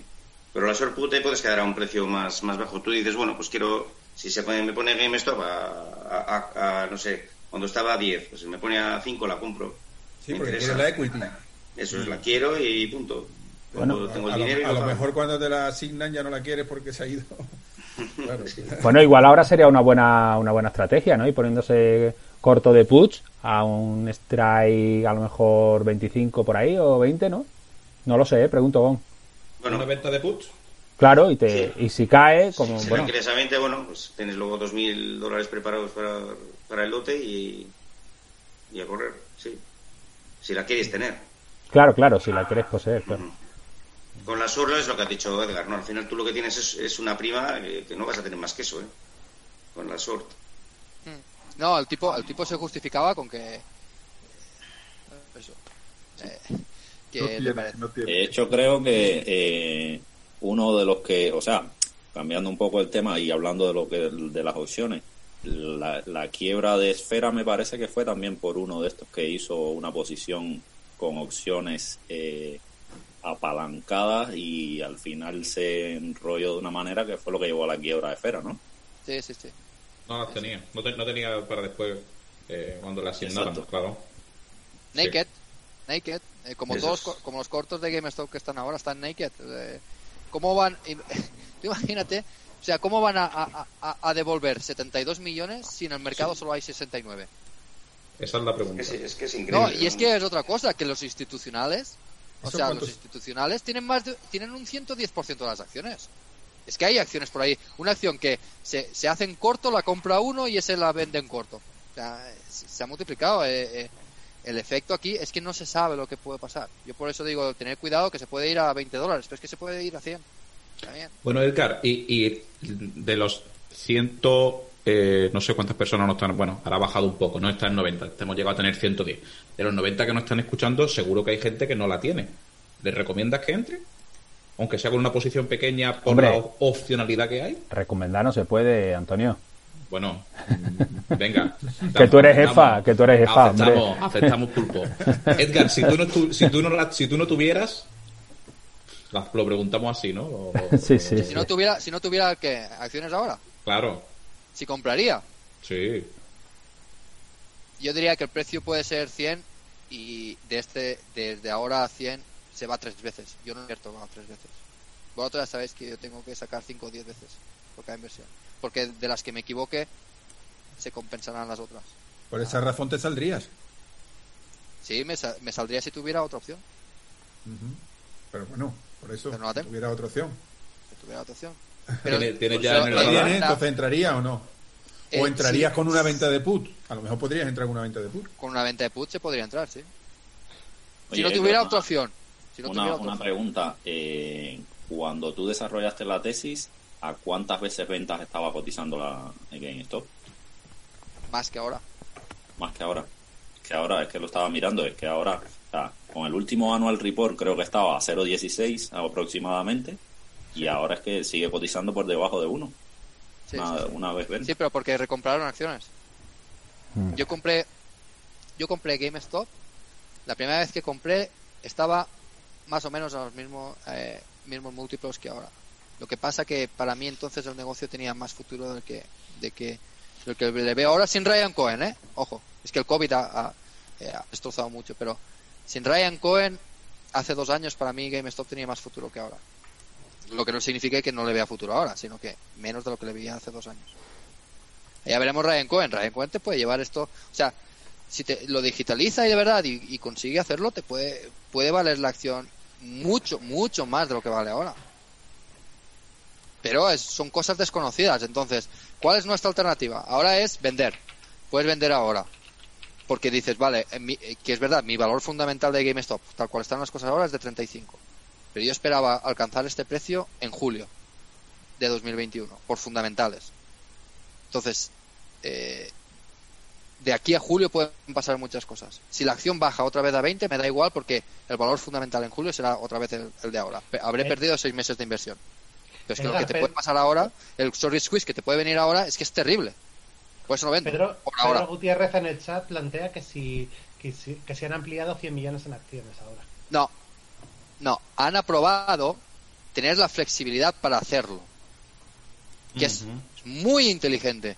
Hombre, Se claro. produce el short squeeze, sacas 100 millones en acciones, no 100 millones de acciones, sino 100 millones de dólares en acciones. Imagínate que se vaya a 100 dólares, sacar 100 millones, A precios Pues nada. altísimos, claro. Sí, bueno. Eso lo, eso lo ha hecho Tesla, de hecho. Hombre, claro. Claro. claro. en Claro, 800 es que- o así se ha, se ha conseguido 5 billones, me parece. Claro, es que tienes que, cuando la acción está arriba, es, eh, tienes que tener la flexibilidad para poder hacerlo y eso es, y eso es bueno. Claro. No lo han ejercido. De- O sea, si estuviera cara la acción, la hubieran ejercido ya. Eso te iba a decir. Están pensando que puede subir más. Claro. De hecho, las recompras de acciones que han hecho, el precio medio es de 5 y pico. O sea, muy buenas recompras de acciones también que han. Sí, muy buenas, ¿Qué han muy hecho? buenas. Y les queda 130 millones, si no me equivoco, de permiso para recomprar acciones. Entonces yo creo que en cuanto se quiten los covenants de la deuda, podrán volver a recomprar si quieren. Tenían un vencimiento ahora en marzo, ¿no? Comentabas, ¿no? Que de Sí. 400 Em- millones. No, No. eh, 200. Ajá. 200. 200 tenían 200, pero como repagaron 100 por adelantado, es que no sé cómo está. Creo que son 200 ahora en marzo 2021 que han pagado la mitad ya, o sea, serían 100 creo, y 200 más eh, marzo del año- de 2022. Creo que sí. No, no, me hagas- ¿Ahora la pagan o la, van, o la van a rolear o qué van a no, hacer? la de ahora la van a pagar en marzo. Vale. Si ya pagaron en diciembre por adelantado la mitad, que la paguen y ya está. Bueno, entonces, Edgar, por, por resumir un poco, tenemos aquí dos, dos posibles tirones. Uno, el short, que es por lo que en principio tú no vendes. Y otro, los fundamentales. Que los si, fundamentales de ahora o los fundamentales de lo que pueda venir. Es decir, Es lo que de te lo digo. puede hacer Ryan Cohen o de la, de la posible digitaliz- digitalización de la, de la compañía claro. o, o por, o por lo que ya vale ahora. No, O sea, por lo que vale, es- por lo que vale preguntas. ahora, por lo que vale ahora vendería Porque ha llegado a su, 35. a su, a para su- ahora. Pero es que digo, es que ¿qué, puede pasar? Que baje la acción otra vez y después se vuelve a recuperar. Ese es mi escenario malo, ¿no? Cae ahora, vuelve a recuperarse. Vale. Vale, pues entonces no, no vendo. Eh, porque ese es el escenario malo. Y el escenario bueno es que se digitalice un escenario y el otro escenario es el Soul Squeeze. O sea, pueden pasar dos cosas buenas y una mala. Y la mala no pierdo. Y las dos cosas buenas pueden pasar conjuntamente. Sí, a la vez. Eso no, no, Claro. bueno, o no, no, o no, no sé si a la vez, pero al menos una detrás de otra o, o las dos a la vez que se Sí, o sea, yo, yo soy firme creyente de que el Soul Squeeze no se va a producir cua- hasta que no haya eh, No, noticias buenas. Y una noticia buena para mí es que Ryan Cohen eh, salga en un earnings release, en una conferencia de la empresa, a hablar de su plan. Y que pero sea hay más convincente. cosas malas. Hay más cosas malas que vender vender accesorios para mascotas no es vender software, que el software es replicable gratis, es copiable gratis. Es, no es lo mismo. Quiero decir que podría no ir bien la estrategia de Ryan Cohen, ¿no? ¿Podéis explicar, podéis explicar, perdóname, eh, al, al hilo de esa pregunta de Fernando, eh, cuál ha sido la revolución de Chewy o cuál ha sido un poco la innovación de Chewy y por qué? ¿No? Porque no sé si todo el mundo lo conoce. Yo no la conocía hasta hace poco. La de Chewy. Sí, sí, sí. Bueno, eh, Chewy lo que, lo que hizo es hacer una mezcla de retail con e-commerce. Cogió una empresita que tenía puestos de... O sea, él lo que hizo es... La, la, para mí la tienda de retail no es donde se tiene que vender, sino donde el usuario tiene que tener la experiencia. La experiencia como consumidor. Tipo Apple. la experiencia. Claro. Y después compras donde te dé la gana. ¿Vale? Y eso es lo que puede hacer GameStop. Y eso, bien hecho por alguien que tiene experiencia, es fácil que se consiga, porque las tiendas ya las tienes. Lo único que tienes que hacer es cambiar el digital environment, ¿no? Eh, eh, eh, el entorno digital que tenga que tenga la empresa. Ha han hecho mucho, ¿eh? La, aplicación que han sacado hace creo que un mes o dos de GameStop está muy bien. Eh, está muy bien, eh, pero le tienen que dar ahí un, un toque de rosca. Y yo creo que el management que hay actualmente no es capaz de hacerlo, porque son expertos en retail, pero son, son expertos en hacer eficiente el retail. Y aquí la jugada no es hacer eficiente el retail, sino dar un paso más, y es que el retail se convierta en otra cosa. Se convierta en un hub. Pero Fernando, Fernando, yo lo que creo, y Olga, lo que creo en temas de e-commerce, desde mi punto de vista, hay dos factores de, donde todo el mundo quiere innovar. Uno es la experiencia de compra. Y estoy de acuerdo con lo que ha dicho Edgar. Eh, para la experiencia de compra es necesario pues eh, innovar, pero tú cómo puedes innovar, o bien de que la experiencia de compra en la tienda, por ejemplo, de gafas, que te puedas poner una foto tuya, que te puedas poner unas gafas, que eso, por ejemplo, hay alguna alguna alguna tienda americana que lo hace, ¿vale? Pero que es, que es complicado, necesitas un desarrollo de, tecnología 3D y a lo mejor lo que es el, el ratio beneficio-inversión no es bueno. Pero en segundo lugar, lo que tú tienes que tener en cuenta es que tú necesitas tener un. En e-commerce al final lo que tú necesitas tener es un canal más de, de venta. Es, y entonces, si tú eres retailer eh, como GameStop, te tienes que transformar sí o sí en, en una empresa digital porque es hacia donde va el mundo del. Pero ojo, Juanjo, que, que vender gafas es vender productos que tú tienes tu, tú lo puedes, puedes experimentarlo lo- y luego tienes uno, lo envías, etcétera, etcétera. Vender un producto digital es distinto. Quiero decir, tú piensa en, en vender cursos de formación, piensa en vender ebooks, piensa en vender fotos, ¿sabes? Pero No tú, es- tú Ah, pero tú, por de- ejemplo, yo te, te voy a poner un ejemplo. Tú podrías tener eh, un servicio de envío a casa por un dólar de un juego durante un día y si te, y si te gusta lo compras y si no, y lo, y si no lo devuelves. Claro, claro, eso sí, sí. Eh, lo que hemos hablado de aquí, pero no te, no te lo tienen que enviar, te lo tienen que permitir descargar o, o autoinstalar como hace Steam. Pero Sí, si tienes, si tienes, si tienes capacidad de es- y espacio en la videoconsola, que es el problema, porque el ordenador tiene capacidad ilimitada, le metes discos duros e- externos y a funcionar en la videoconsola, ¿no? O sea, es que un gamer más de 10 juegos no tiene en la consola, ni en la nueva generación. Un Call of Duty, ¿cuántos gigas son? ¿700? O sea, Sí, es que es, es- es una hay un... Yo ahí volvemos al tema que planteaba yo al principio. No está muy saturada la parte de, de venta de juegos online. Es decir, está Steam, está Valve, tanto en. O sea, Steam sobre todo en, en PCs y tal. Luego está Valve, que está en todo. Está luego las propias tiendas de Microsoft y de eh, Sony y tal. Eh, y van a dejar hueco a estos que se metan y. No lo necesitan. No lo necesitan si lo que consigue GameStop es que la gente se descargue juegos en la plataforma de, de Microsoft. Porque tienen, eh, tú Vale. vas a probar los juegos en la tienda, tienes la experiencia, tienes, haces un hub eh, ¿no? de, de experiencia en la tienda, que tienes un experto que te guía, que puedes probar juegos en la misma tienda. O sea, tú Eh. planteas que pasan de, de ganar pasta de, de vender juegos a pasan a, a ganar pasta de comisiones por venta. Pasan a ser un canal de las grandes. Eso es lo que ha llegado al acuerdo con Microsoft. Con Microsoft. Ryan Cohen va a ser va a ser ejecutivo en sí porque de momento solo se ha unido a la junta, ¿no? Sí, pero bueno, la- Dicen que lo van a nombrar director, ¿no? He leído yo Sí. que, que quieren Sí, director. Algunos dicen que CEO, yo no creo que sea CEO. No creo. No Pero creo porque él, su holding es muy grande. O sea, de su holding creo que tiene 3 mil millones de, de dólares y invirtió en, en GameStop 80 millones en total. Entonces no creo, no creo que se involucre tanto como para ser CEO. De hecho, Ryan No, Cohen tiene una, una posición gorda en Tesla también, ¿no? Eh, ya no me gusta tanto, entonces voy a vender todo. aquí. y en Vende, Apple. Vende. Y en Apple. Hostia, Bueno, pues si tienen Apple, bueno, Apple es mi némesis, ¿eh? Yo, si queréis eh, tesis corta de Apple, Joder. muerte, pero es solo Joder. sentimental. Pero cómo os gustan los cortos. Hombre, por favor. no, ponerse todas con to- maneras- yo, Yo soy software, software libre a Yo lo digo, che, yo, yo estoy pensándome cada día que pasa cuando venda GameStop ponerme en corto todo mi patrimonio en Tesla. Igual lo pierdo todo, pero odio tanto la valoración, no la empresa, ¿eh? No la empresa, sino la valoración que tiene, la odio tantísimo.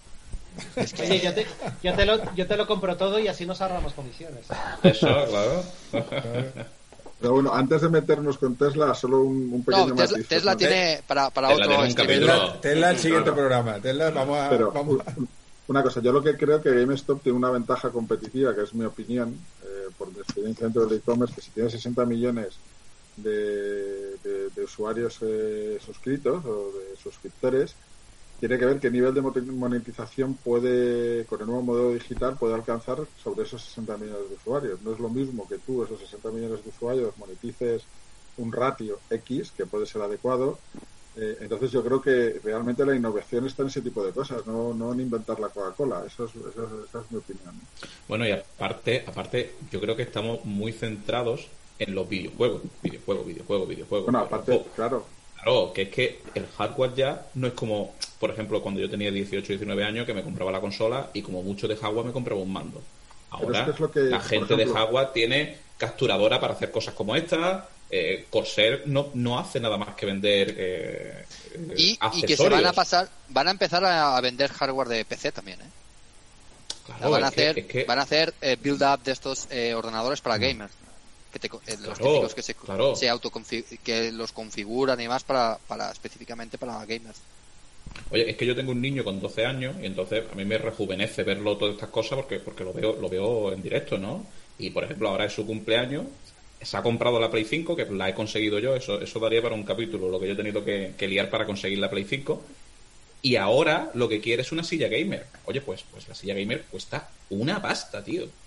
Una pasta, pero una pasta, ¿eh? Yo pensaba que era la típica silla de escritorio y tal de mi tiempo, y es una locura. Y, y, claro, al final, oye, la silla, ¿cómo se compra una silla gamer que es para que pase mucha hora, porque ya es gamer y para que estudie? Al final, eh, comprarla por internet y si después no es cómoda, tío, es que eh, hay ciertas cosas que tenemos que seguir mm, sentándonos y probando el culo, nunca mejor dicho, tío. Es que es Claro, es que ¿eh? fijaros, es que la, la estrategia es la de Inditex. Tú tienes las tiendas en las que te, te pruebas todo, Claro. o, eh, o donde puedes ir, recoger, eh, devolver, lo que sea, y después si quieres compras por internet. Mm. O sea, Sí. eh, es que la estrategia, la estrategia tiene que ser mixta. El retail no va a desaparecer porque la gente necesita, o sea, nosotros no somos robots por ahora, todavía. Eh, necesitamos contacto y, y- y la pandemia lo ha demostrado. Fijaros en la pandemia. La pandemia, en cuanto nos abren las puertas un poquito, eh, la Queremos gente- cariño. Claro, Jaleo. claro. eh, es que entonces eh, la experiencia, eh, hasta que no inventen una forma de, de tocar físicamente las cosas y de experimentar con ellas, no, no, no va- se va a necesitar el canal retail. Fijaos Eh. que cosas, o sea, lo que tiene que hacer GameStop o cualquier empresa es hacer necesario el ir a la tienda, como puede ser tiendas retail que no sufren son las perfumerías. ¿Cómo te vas a comprar un perfume por internet? Claro. a no ser que ya lo conozcas. Tienes que ir a experimentar. Por esto es lo mismo, que la tienda sea un sitio para experimentar. Eh, han abierto eh, algunas cositas, algunas tiendas en Estados Unidos que es como un centro de gaming, que van a jugar, la gente va a jugar. Eh, han, eh, puesto muchos ordenadores, muchas videoconsolas y la gente va a jugar. Pues eh, No sé, no sé cómo tendrían que hacerlo. Eso Guerra de Cohen sabrá muchísimo más. Pero alguna forma que ir a la tienda sea una experiencia que sea algo interesante. Oye, ¿y quiénes estamos largos ahora mismo de los que estamos aquí? Yo uno. Yo, yo, yo también. Uno, dos, tres, cuatro, cinco. Bueno, yo tendría que poner yo. como las cinco manos ¿Y o qué? las diez manos. así. Yo también. No, y que yo, tu mano no la veo, ¿eh? no, yo me salí, yo me salí, yo... Ah, hombre. yo me- También, me- me- salí el Oye, oye, que, que multipliqué por cuatro, cuatro y pico, o sea que no está nada mal. Pero... Edgar, Yo ahí estoy con el CAR, ¿eh? 10 lo mínimo. Yo, yo en mis call llevo un por 20 y, y me parece poco. Pero Edgar, tú estás, tú estás tan loco, tío. Claro, eso te da margen para fallar otras 19 veces. Claro, es que es que es esa, es que es esa. Yo Hombre, en, en, en, grau- en value, o sea, en, perdón, en growth, pues donde estás jodido, no sé. Estás ahí, es lo que tienes que hacer, vaya. Claro, yo, yo, mi, yo siempre digo lo mismo, mi estrategia es eh, multiplicar como mínimo por 5 y así me puedo equivocar cuatro veces. Las siguientes cuatro que recomiende no hay que entrar. Por estadística, por Edgar, mira, estadística. aquí en, el- a- aquí en el- los comentarios tiene a un emulador. Porque tiene a Falitronic que dice que entró a 3 en la pandemia y que su cartera en su cartera ya pesa el 90%. Le quedan tú. 7 o 8, ¿no? Para llegar a tu porcentaje. No, yo tengo el 99,99 no sé cuántos nueves. Para que Me queda algo- me que queda- diga, Me queda algo que de Fiat ánimo. porque si algún día en el futuro eh, Maserati se hace la spin-off, yo quiero ser accionista gratis de Maserati. Pero Hostia, solo- pues yo me, pongo, yo me pongo corto ahí también, o sea, que volvemos a intercambiar gratis. Joder. Vaya a cargar el mercado, ¿eh?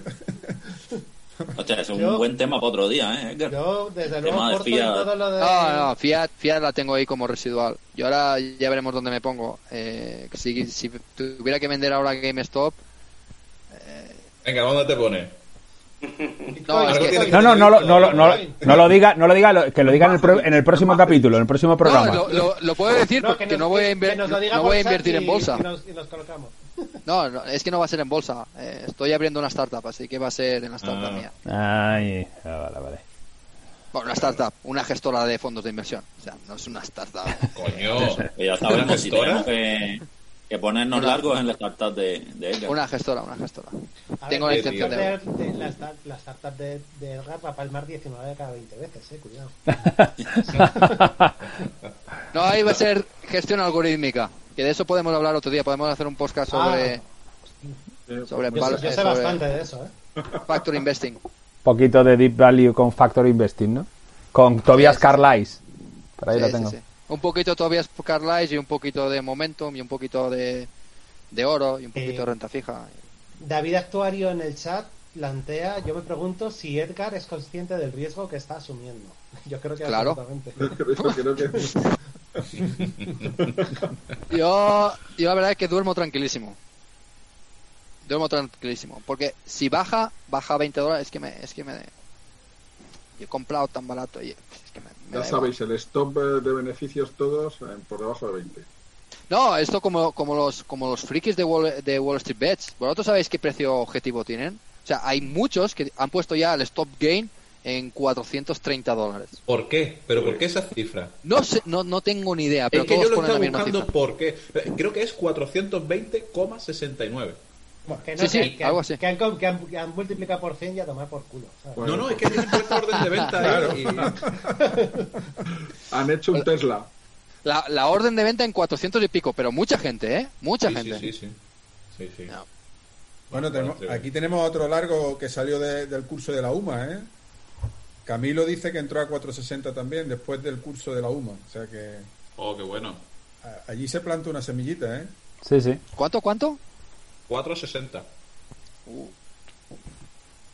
No, ese- y- Y hay si no ha vendido. Hay quien vendió puts. ¿Os acordáis? Vendió puts y cobró la prima, ¿eh? Bastante, ¿eh? Yo Bueno, me la estoy tirando de los pelos todavía.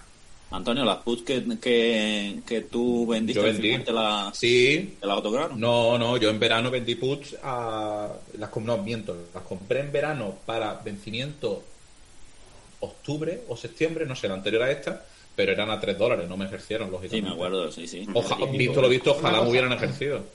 Eh, Sí, está eh, claro. Porque Claro. estará bien en el chat. Aquí nadie está recomendando comprar, ¿eh? Ni comprar, ni vender, ni nada. Es una tertulia sobre un.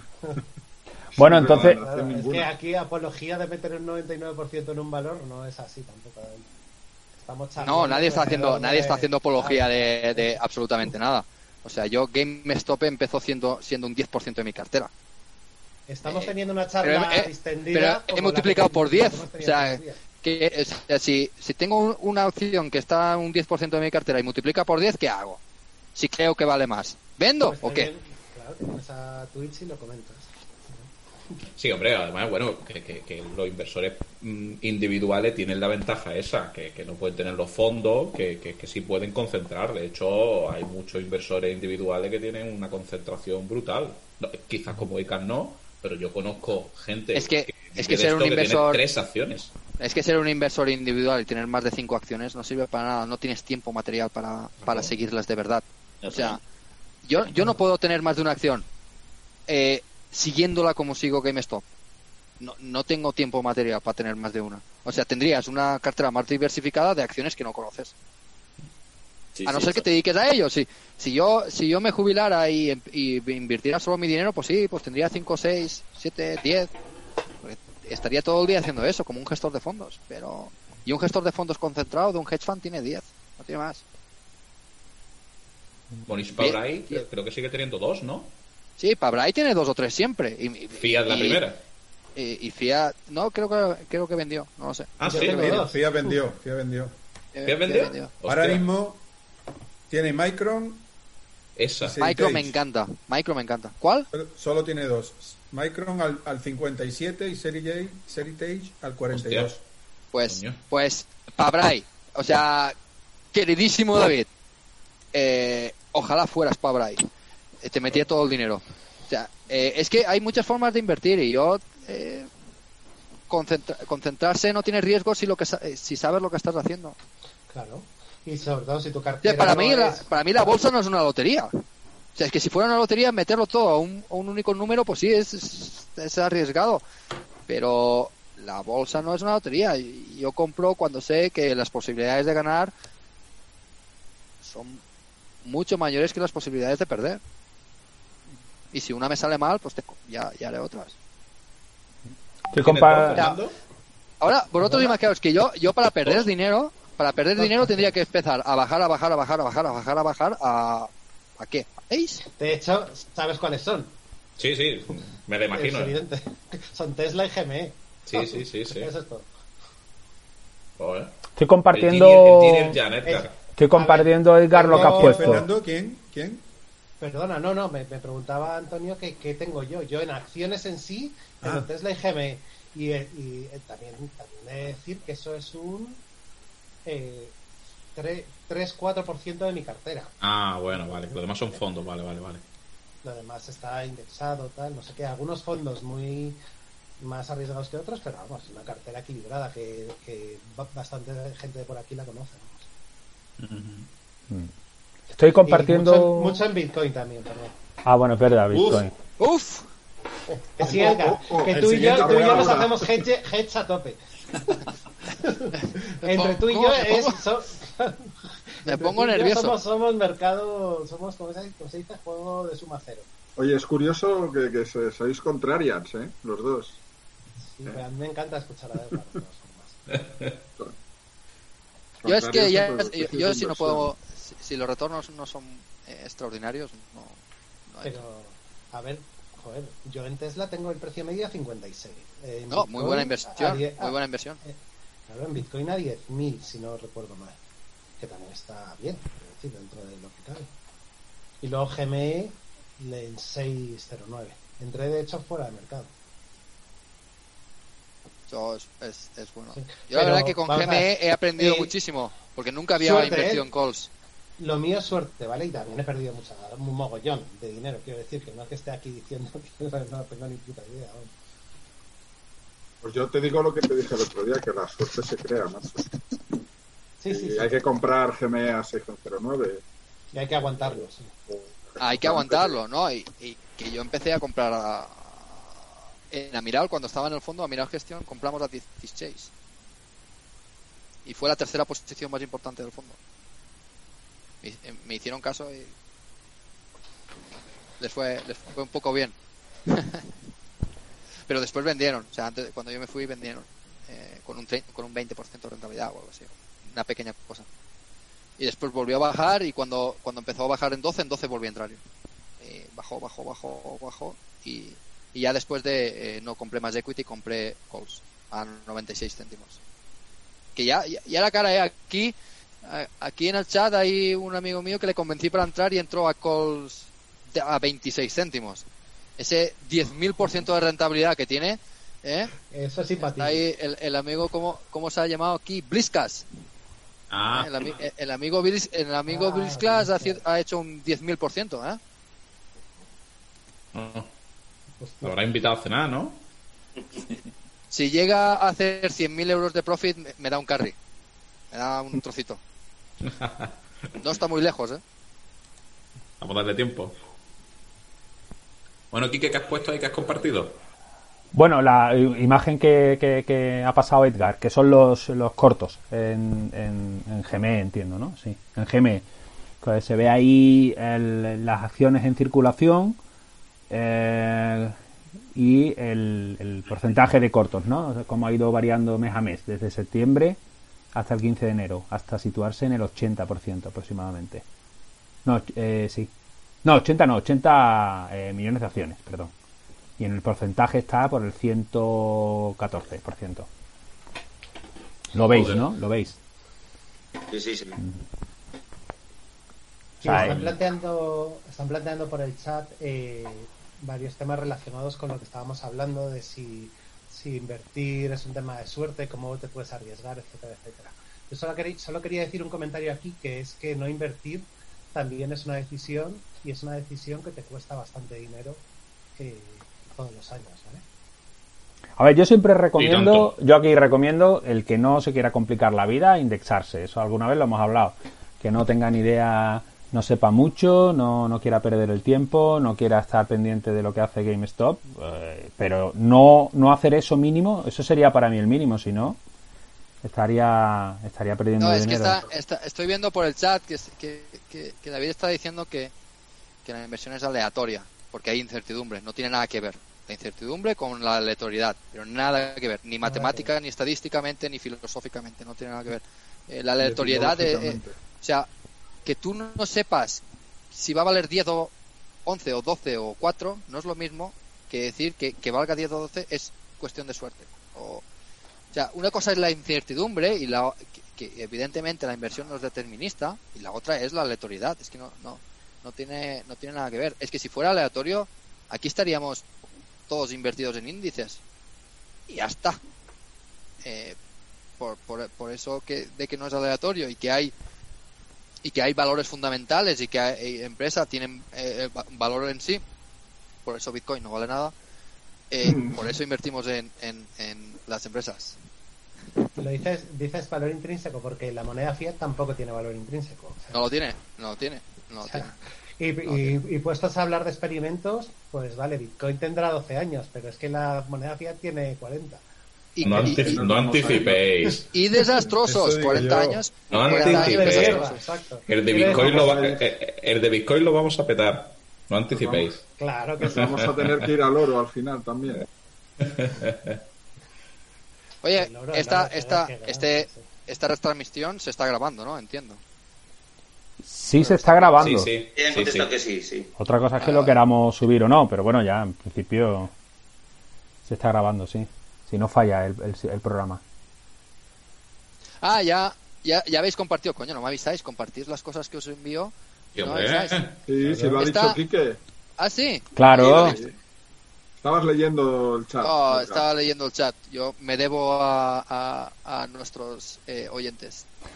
Pues mira, fijaros, eh, el último dato que tenemos de, de- a enero es que el 114% de, de, de las acciones están corto. O sea, hay, según esto, hay 79 millones de acciones en corto cuando hay solo 69 en circulación. 114%. Esto es una puta, es una puta, puta locura. O sea, es que solo pensando eh, un tweet más con una caquita de Ryan Cohen y aquí nos vamos, the vamos a la luna. Eso puede ser la palanca, entonces, ¿tú crees? Un tuit de caquita. Sí, un tuit de caquita. O de cacahuete, ¿eh? O de O un cacahuete. No, pero ahora en serio, ¿qué Entra- podría eso ser? los catalizadores de la tesis, entonces, ¿no? ¿Cuánto, cuál, cuál crees que podría ser una palanca real? Hombre, los resultados tienen que ser buenos, ¿no, Eka? Por, pues digo, por la venta de consola. ¿Tú crees? Ah, no tan buenos, porque ha habido ¿No? s- shortage de, de, de suministro. O sea, no han podido vender todo lo- toda la demanda que han tenido. Eh, Sí, eso está claro. Lo que ha pasado con la Play 5 eh, está claro. Claro, ¿qué pasa? El, el Q1 no será muy bueno, por eso te digo yo que en julio es cuando esto ver, debería hemos- reventar. GMA me ha multiplicado por 10 en, en que ha sido 8 meses, ¿vale? Eh, no hay prisa, quiero decir, ahora parece que haya entrado un mogollón de venta y perfectamente se te puede tirar 4 meses en lateral o incluso eh, bajar, incluso bajar a 20 y tal, y eso no significa que no vaya a reventar a 400, ¿vale? Pero que no hay prisa, que ahora de hecho está súper comprado a lo bestia, en cuanto a técnico, vamos. ¿Está, ¿Está sobrecomprado? ¿Después de la corrección también? Pero ¿de qué corrección me estás hablando? ¿De una corrección de un día? Pero yo veo gráficos de se- y veo gráficos semanales y meses. ¿no? Ah, bueno, bueno. Quiero decir, no sé de qué...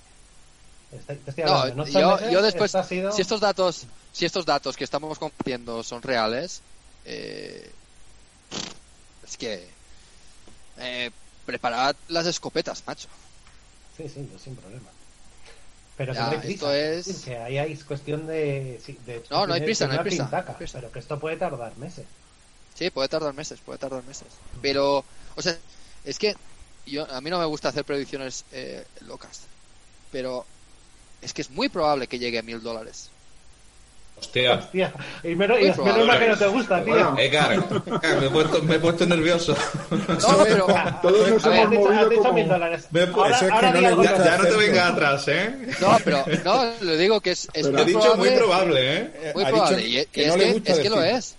No, no, no me gusta, no me gusta ¿qué este tipo de predicciones porque es que lo vosotros pensad, vosotros pensad que 79 millones de acciones tienen que com- tiene- o sea, 79 millones de acciones tienen que comprar 69. Es que no no no se puede hacer. Una locura. Acordad de Volkswagen. Volkswagen pasó a ser la empresa más valorada del mundo en un día. ¿Y que puedes poner el gráfico de Volkswagen? Que lo, lo he visto Pon yo- el gráfico de Volkswagen. Lo he visto, lo he visto hoy varias veces a raíz del tema de GME y, y se ve lo que dice lo que dice Edgar. Es, es una pared. Lo que pasa en un día es una pared. Voy, voy, voy. ¿Cuándo fue esto? 2009, 2008. Eh, Yo lo he visto hoy, coño, y lo iba a enviar al grupo. Short Squeeze Volkswagen. ¿Tenéis el ticket? Pase más rápido. Espera. V, eh, Sale, al- sale el primero. V, eh, no, V, O, W. Sí, pero es que en la cotización yo creo que no sale. Lo he buscado y en la cotización no, no, no sale. Es que veo aquí el mercado, el mercado eh, OTC americano. Llegó a tocar 1000 Ajá. desde, 2008. Desde 200. Desde 200. Llegó a tocar 1000. Después bajó a 500. ¿Y cuánto, cuántas acciones había en corto? Que tenía como un 30% de acciones en corto. Una cosa así. 20 o menos. Claro, es que por, por, por, por naturaleza esas cantidades que estás comentando no, no, no van a cuadrar. O sea, no, no, no aciertan pueden. a usar un, un precio que las cuadre. No, no van a cerrarse. Entonces, No, es que, es que, y esto, y esto es, hay 79 millones de acciones en corto, 69 en circulación, pero es que el free float son como 30 millones. Tendrían que comprar como dos veces y pico la empresa. Eh, Claro. Y eso en una dinámica de que aumenta, tienen que cerrar, aumenta, tienen que cerrar, aumenta, tienen que cerrar. Es que se puede ir a, si es, si de verdad se produce el short squeeze, si de verdad se produce, no es una locura que llegue a mil dólares. Lo normal sería un short squeeze normal a, a 100 dólares. Y un squeeze ma- más bajito que, que te volviera a subir a 40, 50 dólares. Pero un short squeeze a lo bestia, eh, es que se puede multiplicar por 5, por 6, por 7, lo que sea. Porque no Pues tú- tiene racionalidad, ¿sabes? No, no- como no Pero- casan las, las, las, las órdenes, claro, puede claro. irse hacia arriba. Y- Pero eso sería un día, ¿eh? No. Un día y seguramente no te podrías aprovechar de ello. Claro, ¿No? tampoco, claro. ¿Por qué No. no? No, bueno, Ah, no, Es que voy en contra, ¿no? Sí. yo, yo sí quiero vender, precisamente. A no ser que tengas, Ah, vender, sí. Oh, Claro, no, pero vender, eh, si depende, depende de cómo se hagan las ventas. Es que a lo mejor eh, la mayoría de los cortos se hace por fuera, ¿no? Se venden paquetes por fuera y, tú, y, y a mercado no lo ves. Y, la- y, y las acciones que, suben tanto son de retailers que intentan cerrar y tú no. Y hay. O sea, y, eh, y- y no hay. O sea, no puede ser que no case. Que tú tengas un, un- una orden puesta y que no case. Eh, se, se, se hacen, eh, esto se hace en un día. Yo me pensaba que la subida que pegó esta semana de un 60% fue un solo squeeze y no lo fue. Eso es lo, eso es lo que te iba a preguntar. ¿La, la subida del, del miércoles lo fue o no lo fue? Se supone que no. Edgar, perdona. ¿Por qué no? ¿Por qué no? Pregunta, pregunta Vázquez, Bueno, por- porque viene a colación. Que si puedes explicar brevemente qué es un short squeeze. Solo squeeze es que tú tienes, o sea, tener acciones en corto significa que tú, ¿vale? Eh, tú puedes ser dos cosas, accionista o, o en corto. En corto es que tú coges prestado una acción, ¿vale? O sea, le pides a un broker que te preste una acción. Esa acción la vendes, ¿vale? Y cuando la tienes que devolver, la tienes que comprar, ¿vale? Tú te beneficias de si el precio baja, tú la has, la has pedido prestada a 10 dólares, eh, baja a 5, la compras a 5 y se la devuelves, ¿vale? Es un préstamo de una acción. Entonces, el short squeeze, ¿qué es? Que el precio suba tanto que los brokers le pidan al que está en corto, oye, devuélveme la acción, ¿vale? Que, que estás perdiendo mucha pasta y el, y el que está en corto tenga que comprarla. Entonces, imagínate que entró a 10 dólares, sube la acción a 20, la tiene que comprar a 20. Ha perdido 10 dólares. ¿Vale? Y un short squeeze es que eh, los cortos tengan que cerrar todos a la vez. Y, como, y para que los cortos cierren, tienen que comprar. Entonces hay 79 millones de acciones que se tienen que comprar. Y en circulación libres hay solo 30. O sea, se tienen que comprar más de dos veces la empresa. Imagínate, es que eh, eh, subió un 60% sin haber solo squeeze. ¿Pero por qué sabes que no lo hubo? Según los da- eh, proveedores de datos, S3 y Cortex, que, que intentan hacer predicciones de los cortos, han aumentado. En la foto que, teníamos antes era eso. Sí, sí, han aumentado. El mismo bien aumentado. Claro, eh, si aumentan los cortos no ha habido... claro, No, no ha habido. que haya alcance, ¿no? Sí, básicamente han, realmente- han añadido a su posición corta. Ajá. Realmente la gente que se pone corto en, eh, en esta- estas acciones básicamente es porque eh, eh, imagino que eh, apuestan por prácticamente la quiebra de, de la empresa y por eso mantienen el corto, porque si no, no es...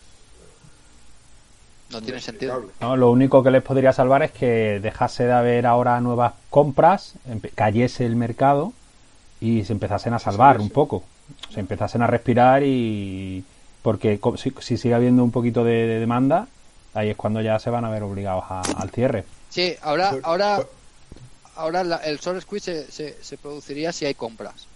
Que es lo que tengo Exacto. dudas. Esa Que es. es lo que tengo dudas. Sin noticias ni nada, es lo que tengo dudas. Porque esta semana hubo noticias. Ryan Cohen al board. Pero ahora no creo que con el tweet del cacahuete sea suficiente. Pero todos esos cortos además hacen, hacen muy complicada una bajada fuerte, porque esos son, digamos, Los vendedores. que, claro, ellos, de ellos son los futuros compradores, con lo cual van a parar la bajada. En, en cuando empiece a bajar y digan, hostia, ha llegado, he llegado, me salgo, me salgo a mi precio a ver si, uff, me, me he librado, y ya está, ¿sabes? Entonces es mm, casi que te protegen un poco, ¿no? Como, O sea, si la mayoría de cortos entraron a 16 dólares, por ejemplo, ese sería el precio mínimo. Preguntan, preguntan en el chat eh, que si es muy diferente estar eh, en la empresa con acciones o con derivados. Muy diferente. Muy diferente y mucho más arriesgado en derivados. Bueno, en derivado, ¿Por qué? la, ¿Por qué? la- ¿Por la qué? gran diferencia puede ser el apalancamiento.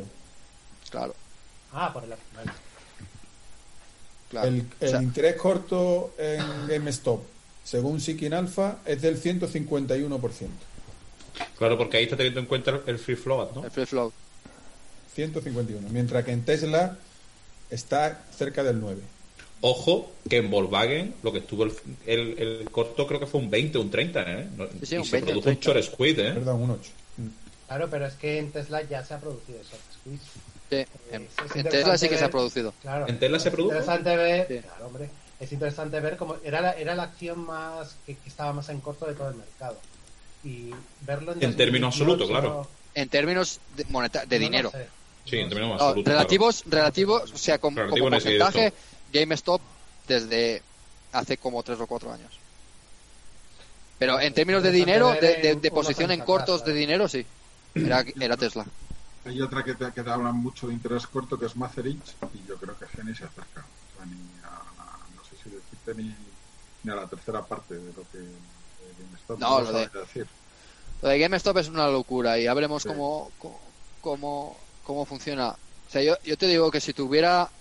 eh, mira, aquí que, que nos decían en el chat que era muy era muy eh, arriesgado concentrarse, si yo tuviera 10 millones de, dólares ahora, los metía otra vez en GameStop.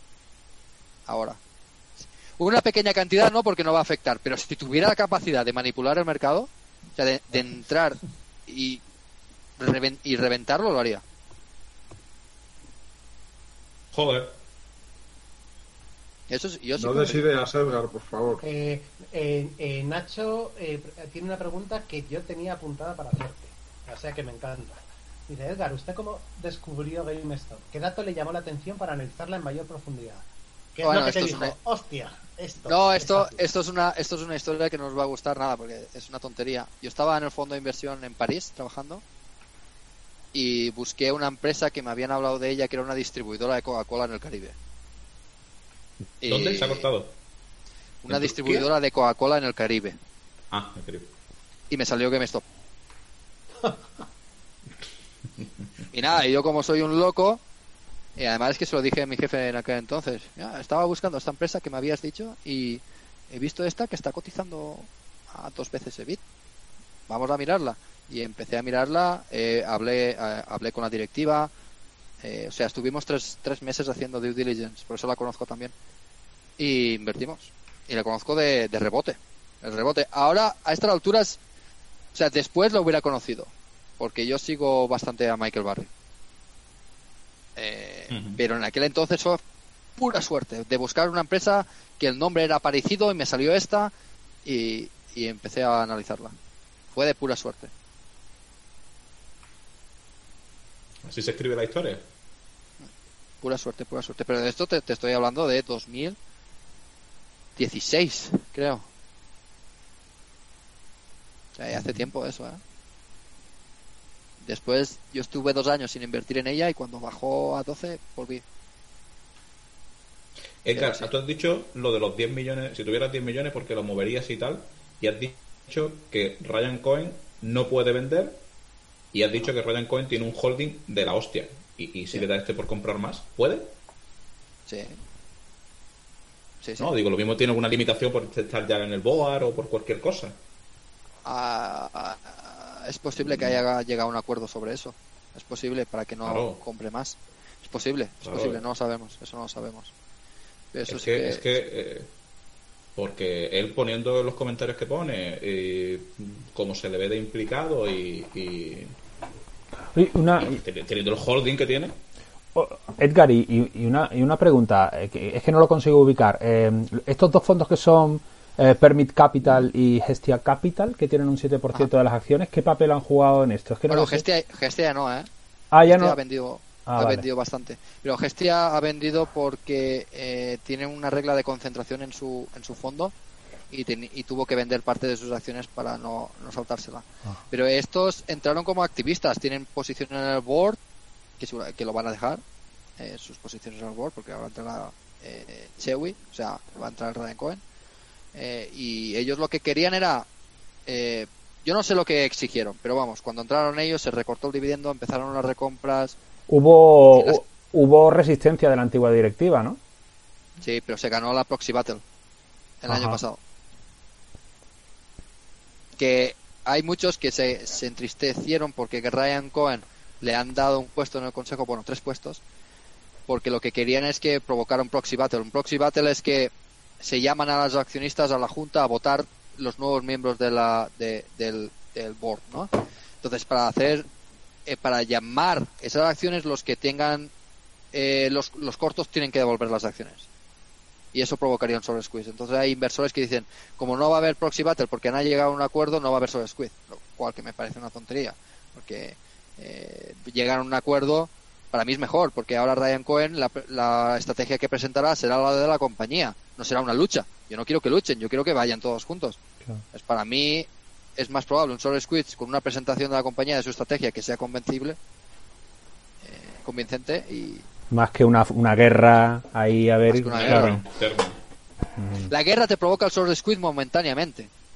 Pero luego Porque- deteriora la empresa, claro, pero no hay Pero proyecto. no, y- no es que deteriore, es que después, una vez se ha producido en la votación, los cortos se, vuelve- se vuelven a poner. Mm. Si tú haces que la empresa cambie fundamentalmente, los cortos no vuelven.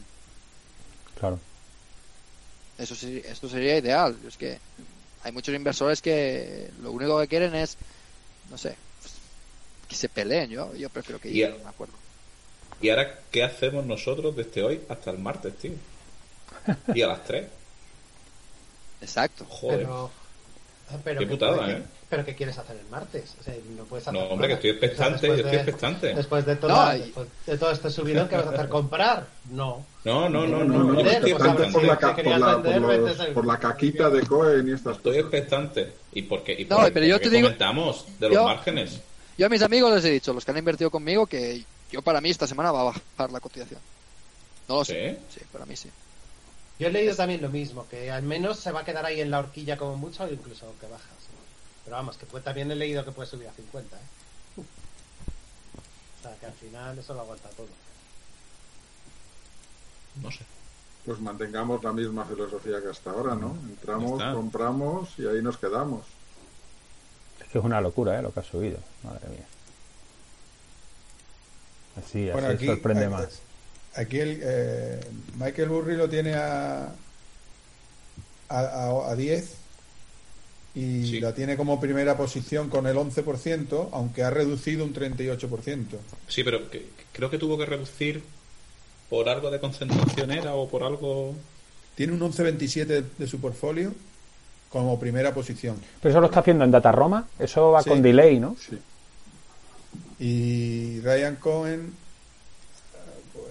ha comprado ha comprado 18 millones de, de euros en diciembre Ah, en diciembre, claro. En diciembre. a, a, a- a 15 de media.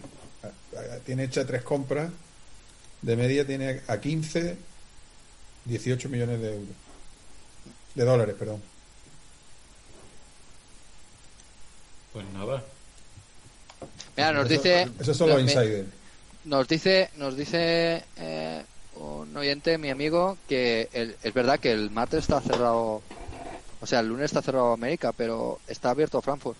Uf, O sea, GameSt- GameStop cotiza en Frankfurt también. vale. Oye, me, me alegra el día, ¿eh?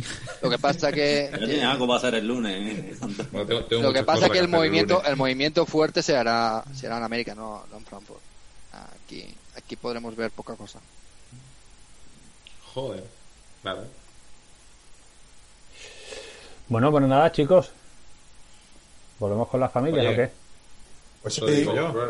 pues oye, nos un están ¿eh? preguntando si se va a emitir después en diferido. Ya lo veremos. Ya lo veremos, ya lo veremos. Ahí tenemos. Está veremos. por decidir, ¿no? Primero hay que ver si se ha grabado. Lo digo de verdad porque con la plataforma no sé si se ha- en principio sí, pero no sé si dará algún problema. Pero lo vemos, lo vemos. Igual a YouTube, ¿no? Lo No, subimos. es que no. No, no sabemos, no lo- Claro, la verdad es que no lo hemos hablado. Si a YouTube, Lo que, podcast, lo que sí ha quedado, lo que sí ha quedado claro es que tenemos tema para varios programas ya. Yo apunto Bitcoin, Bitcoin, desde a- luego, sí. apunto Tesla. Hombre, Tesla, yo ya, yo ya la veo quemada, pero como veáis, ¿eh? No, ahora no te cambies de chaqueta, Fernando. ¿Qué haces? no, No, hombre, no, es que no me vale, la- tío. sí, sí, sí. Ye- a- Aguántate, aguántate eh. Edgar es el único que puede hacer cambiar de opinión a Fernando. O sea, el único, porque hace un mes era el más Tesla lover y el más alcista del siendo, mundo. lo sigo siendo. No, que va, si lo digo sobre todo porque el short squeeze ya ha sido. Y, y gran parte de las cosas que hablábamos, que hablaba a lo largo del año pasado y los dos últimos años ya han pasado. Entonces ahora hay todavía hay muchas cosas. Pero, pero hay, hay Pero, tema, hay tema. Hay tema. Hay tema. Porque mucho tema. yo mucho veo a. Edgar con ganas de desarrollar una tesis eh, corta sobre Tesla. tesis short. Sí, cuando, cuando la volatilidad implícita baje, que, es, que, que será consecuencia de haber entrado en el índice, me pondré corto. Pero clarísimo. Ya, ni miraré los, los estados financieros de Tesla. Ni mirarlos, directo. Ya, porque es, es una locura. Pero tiene que bajar la volatilidad Ojo, implícita muchísimo. Ojo, muchísimo. ojo, Fernando, que te está ahí. Muchísimo. un O sea, puede, puede, pueden pasar muchas cosas de aquí a que la volatilidad de, de- implícita de la acción sea lo suficientemente baja que yo creo que será un efecto natural de haber entrado en el índice, ¿no? Cuando todos los ETFs estén ahí y, y demás y haya mucho institucional en la acción, pues va a bajar la volatilidad implícita. Cuando eso pase y las puts estén en un precio razonable, puch a 100 dólares o lo más bajo posible y very out of the money y, y- y a jugar. Había, había por ahí un analista, no sé, de JP Morgan, uno de estos, que había subido el precio objetivo de 8 a 10 dólares. O algo así. Yo descojonado. Ah, ah. o sea, que es dar la nota, vaya. Oye, antes, antes de que nos vayamos, y, y vamos a aprovechar como, como primera idea que, la siguiente, que el siguiente programa sea sobre Tesla o Bitcoin, ¿qué es lo que piensan Venga, que la gente los se que, los pronuncie que en nos están viendo? Un poco ¿Qué por votar qué para ver qué, qué- qué- qué preferís como primera Yo idea, aunque han, personalmente- aunque han surgido muchas, han surgido muchas. Yo prefiero Bitcoin, personalmente. Yo la parte de Bitcoin me apetece un montón. Pues- personalmente. A mí también. Tesla, pues- Tesla sin problema. Pues Eh, Bitcoin. Pero bueno, a ver, a ver, nosotros, nosotros siete sabemos ya como qué preferimos, pero a ver qué prefieren. Pero creo que necesitamos socialdemócratas para poder, para poder discutir. Bueno, no, no, porque tenemos a Edgar Vamos a, que- estar todos, vamos a estar todos de acuerdo. No, te- No, para nada. Es verdad que Edgar, que Bitcoin. Bitcoin, la primera, segundo Bitcoin también. Bitcoin. Pedro, Tesla. Tesla. Pedro. Tesla, Tesla, Bitcoin, Bitcoin. Bitcoin y oro. Bitcoin y oro, interesante. Ah, están relacionados. En- Bitcoin. eh, claro, Bitcoin yo creo que podemos, podemos hablar del oro también, porque hay Sí. que ver si son o no son act- activos refugio, tal, o... Cristo, yo no entiendo. Está, está Edgar mordiéndose la lengua. ¿Dónde están los flujos? ¿Dónde están los flujos de caja? Exacto. ¿Dónde están? ¿Dónde me, no, me, me hago un collar un collar con bitcoins, ¿no? Ojo, Bitcoins ojo, la que ha puesto. Bliskas, Commodities, esa me gusta a mí también, ¿eh? Hostia, Uy, que ahí, cae tengo, ahí tengo, ahí tengo chicha, ¿eh? Con commodities, que, que, que yo creo que los del Club A mí las commodities... Yo, yo digo el uranio, ahí lo dejo. Yo las commodities Uf, soy... Eso sí el que uranio, soy- esa me la he El perdido. ¿eh? uranio. Ahí, Esa lo, me la he ahí lo dejo, ¿eh? Ahí la, esa Ahí la lo he dejo, perdido. ¿eh? Está- yo tenía bastante mirado mi- en mercado antes, pero dije, bueno, esto todavía le falta para que la oferta y la demanda se acoplen. Esa es la apuesta de Z Valor, ¿no. Antonio? Bueno, es que uranio, hay, Valores en commodities en general, ¿vale? Y hay gente que está Sí, diciendo pero- petróleo y pero- demás. pero sobre todo mucho pero, en pero uranio, uranio, sí, sí, pero uranio sobre todo ellos están, que yo sepa, en Cameco y demás, pero, pero uranio ya hubo otra vez un, un, un mercado que, que quebraron, había 500 empresas, quebraron 450, quedaron 50, pero ojo que después cuando volvió la curva, esas 50, muchas se hicieron un por mil, ¿eh? Y, y ahí, mm, ojo, ¿eh? Ojo porque parece que otra vez se escuchan Vale. cantos de que puede venir un buen año, buenos años para el uranio. Commodities, eh, Tesla, criptos en general, que yo creo que aquí podemos hablar también de Ethereum, que es interesante. Eh, Irham Holdings Limited. Sí, esa es una, esa es una de, Es una china. que de, sí, de, de, de- Pero es que esa se ha hecho, creo que se ha hecho un un 100%. Esa se ha hecho un en- 100%. Se ha en hecho un pocos 100%. días, Más sí. Bitcoin Oro, que yo creo Sí. que es la que se está llevando el gato al agua. A mí la de Bitcoin. Y oro, porque sé que incluso hay criptos referenciadas al oro, que sería muy interesante. Bueno, pues yo, yo creo que por, por goleada, ¿no? Pues sí. No, Sí. bueno, tampoco tanto, pero vamos, sí, sí. Bueno. Bueno, Bueno, pues eh, lo dejamos, ¿no? apuntamos, ¿no? Sí, lo Lo apuntamos. Y yo creo que va a estar muy... Promete también, ¿eh? El Bitcoin. Oye, ha estado muy bien, ¿eh? Me ha gustado mucho el formato, ¿eh? Sí, la verdad Cómodo. Aquí nos Y falta sentido. musiquita de fondo y, Y esas para cosas. ser, para ser la primera vez está bastante bien, ¿no? Pero el producto Oye, ejecutivo nos vende bien. ¿Me puedo Hostia. aquí? Oh, Bueno, y vamos a hacer un grupo, ¿no? De música. Che, Sí, sí. yo tengo ahí también mi guitarra. Hombre, Vamos por partes, Quique. Vamos, Vamos, por partes, sí, sí, vamos poco a poco. decía, ¿no? yo aprendí a tocar el organillo este. En, Pu- Ya, pues, pues ya está, ya, ya tenemos órganos en el grupo. en un pingüino en mi ascensor. Uf, pero digo los del cole, esos pequeñitos así. Que, Bueno, lo cortamos, ¿no? No sé si queréis comentar algo más.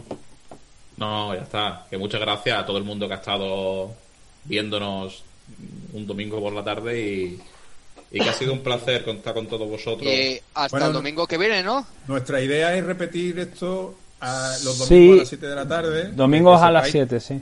Que sepáis que el horario, en, en principio, que va a ser el, el oficial, entre comillas, para que sepamos cuándo va a ser. Lo que no sé, eh, Edgar, Edgar ya se apunta el domingo que viene. Bueno, Yo por mí también. Sí, es cierto que nos da un poco de miedo, eh, nos da un poco de miedo confirmar que sea todos los domingos, ¿no? Pero bueno, si pero se, pro- se procurará. se procurará, sí. Estamos Solo tenéis que pensar en la imagen de Braveheart. Y os animaréis.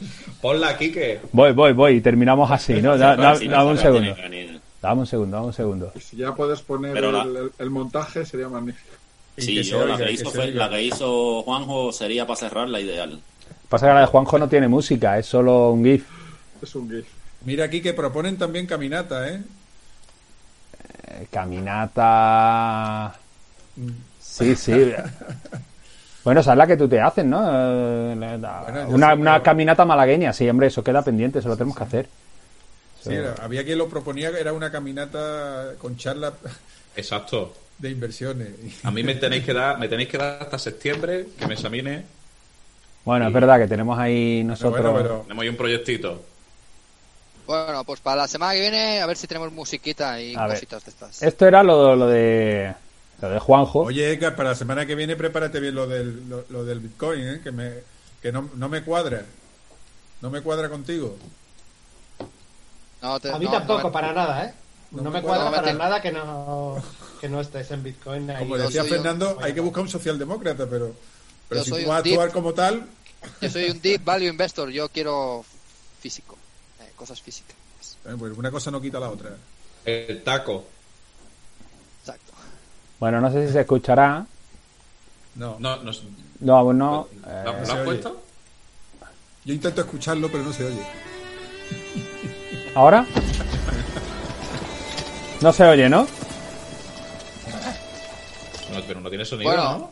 aquí, Oye, GIF, ¿no? eh, eh, aquí dicen de caminata en Málaga, eh, aclarar que yo no, yo no estoy en Málaga, ¿eh? No, en Málaga solo estamos Antonio Chello. Luego está Es que Alex esto en Madrid, Fernando es la en Madrid, maravilla ¿no? de estas cosas. estamos en un sitio, ¿no? claro. Oye, yo creo que sí que es muy buena idea que lo subamos a algún lado, ¿eh? A YouTube o a, o a Twitch o a ambos. De verdad. que le No sé si en Twitch se queda. juego. Sí, es posible que sí. dar- Claro, ¿Seguimos podemos directo conseguir no? que. Sí, estamos en Sí. directo. haya- Que haya mucha más gente. Queríamos, a- a- queríamos acabar con el vídeo. que- A ver si, si- si se oye ahora. Ah, ese ya es el vídeo.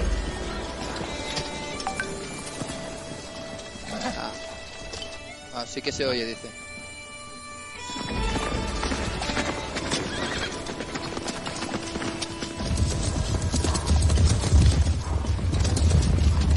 Bueno, pero ese vídeo ya lo pusimos de todas formas, ¿no? Este es Ah, para poner el- el finalizar. Es para finalizar.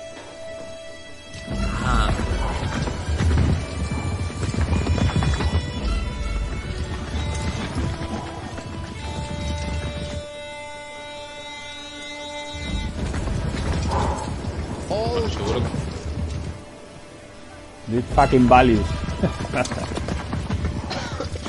El ser de los gatitos. el gatito, el gatito. Siete millones de. Y pone tantos gatitos el tío. Todos felices.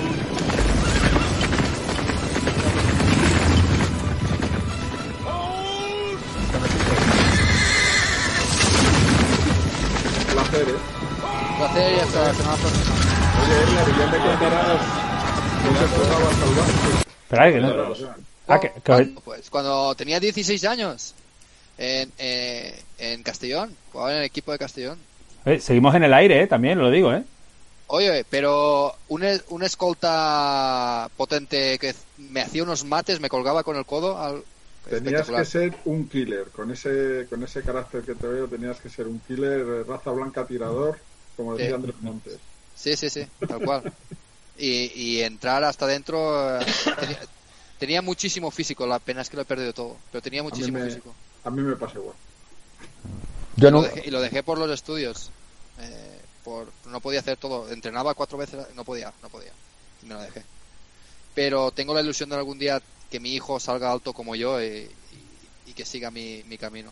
Eh, porque es una pena, es una pena. Me encanta el baloncesto, me encanta. Eh, cuando puedo, no puedo jugar en Madrid, pero cuando puedo me voy, que me voy de vacaciones juego donde sea. Eh, y me encanta, vamos, me encanta. Ah, Aquí con con mi- Fernando, confesar- tengo, tengo que confesar aquí que, bueno, no lo he dicho, pero yo también fui deportista toda mi vida, hasta, hasta que me vine aquí a España, se lo comenté a Juanjo una vez. Eh, yo soy cubano y desde niño jugué al béisbol, pero vamos, de hecho, o sea, no llegué a, digamos, a lo semiprofesional, eh, que se, a, lo, a lo máximo que se puede llegar en Cuba porque me vine para acá. Y ahí tuve que toda mi vida, empezar de cero y, re- y reinventarme. Ah, coño, yo, yo creo que tengo dos vídeos en YouTube de cuando jugaba. Sí. Pues nada, cuando nos veamos con Fernando Monera también y bueno, entre todos echamos yo un- juego bastante una, también. una pachanga. Sí. Vale, yo me pido Yo del hace- equipo de Juanjo, ¿eh? También lo Yo digo. hace, yo hace mucho, yo hace mucho que no juego, pero eh, organizamos un fin de semana y al domingo ya, ya, ya juego bien. Edgar, tú, tú estás en Madrid, ¿no? Pues, Sí. pues, Vale, Edgar, pues tendrá que ser en Málaga. Eh, Si votamos, tendrá que ser en Málaga. Ese, No, no hay problema. ¿eh? No hay problema. Sabéis que yo soy de ¿Qué Casa? Bermeja, en verdad. Tú tienes familia por aquí cerca, así que. Casa Bermeja. Al día del partido entonces de básquet yo soy el árbitro, no, no participo. Tú y yo en el bar. bueno, lo dejamos aquí, ¿no? Cortamos. Venga. Oye, un- Bueno, muchas gracias a todos los que habéis venido. Muchas gracias a todos. Venga, Gracias a todos. hasta luego. Gracias. Gracias. Hasta el domingo que viene con Bitcoin.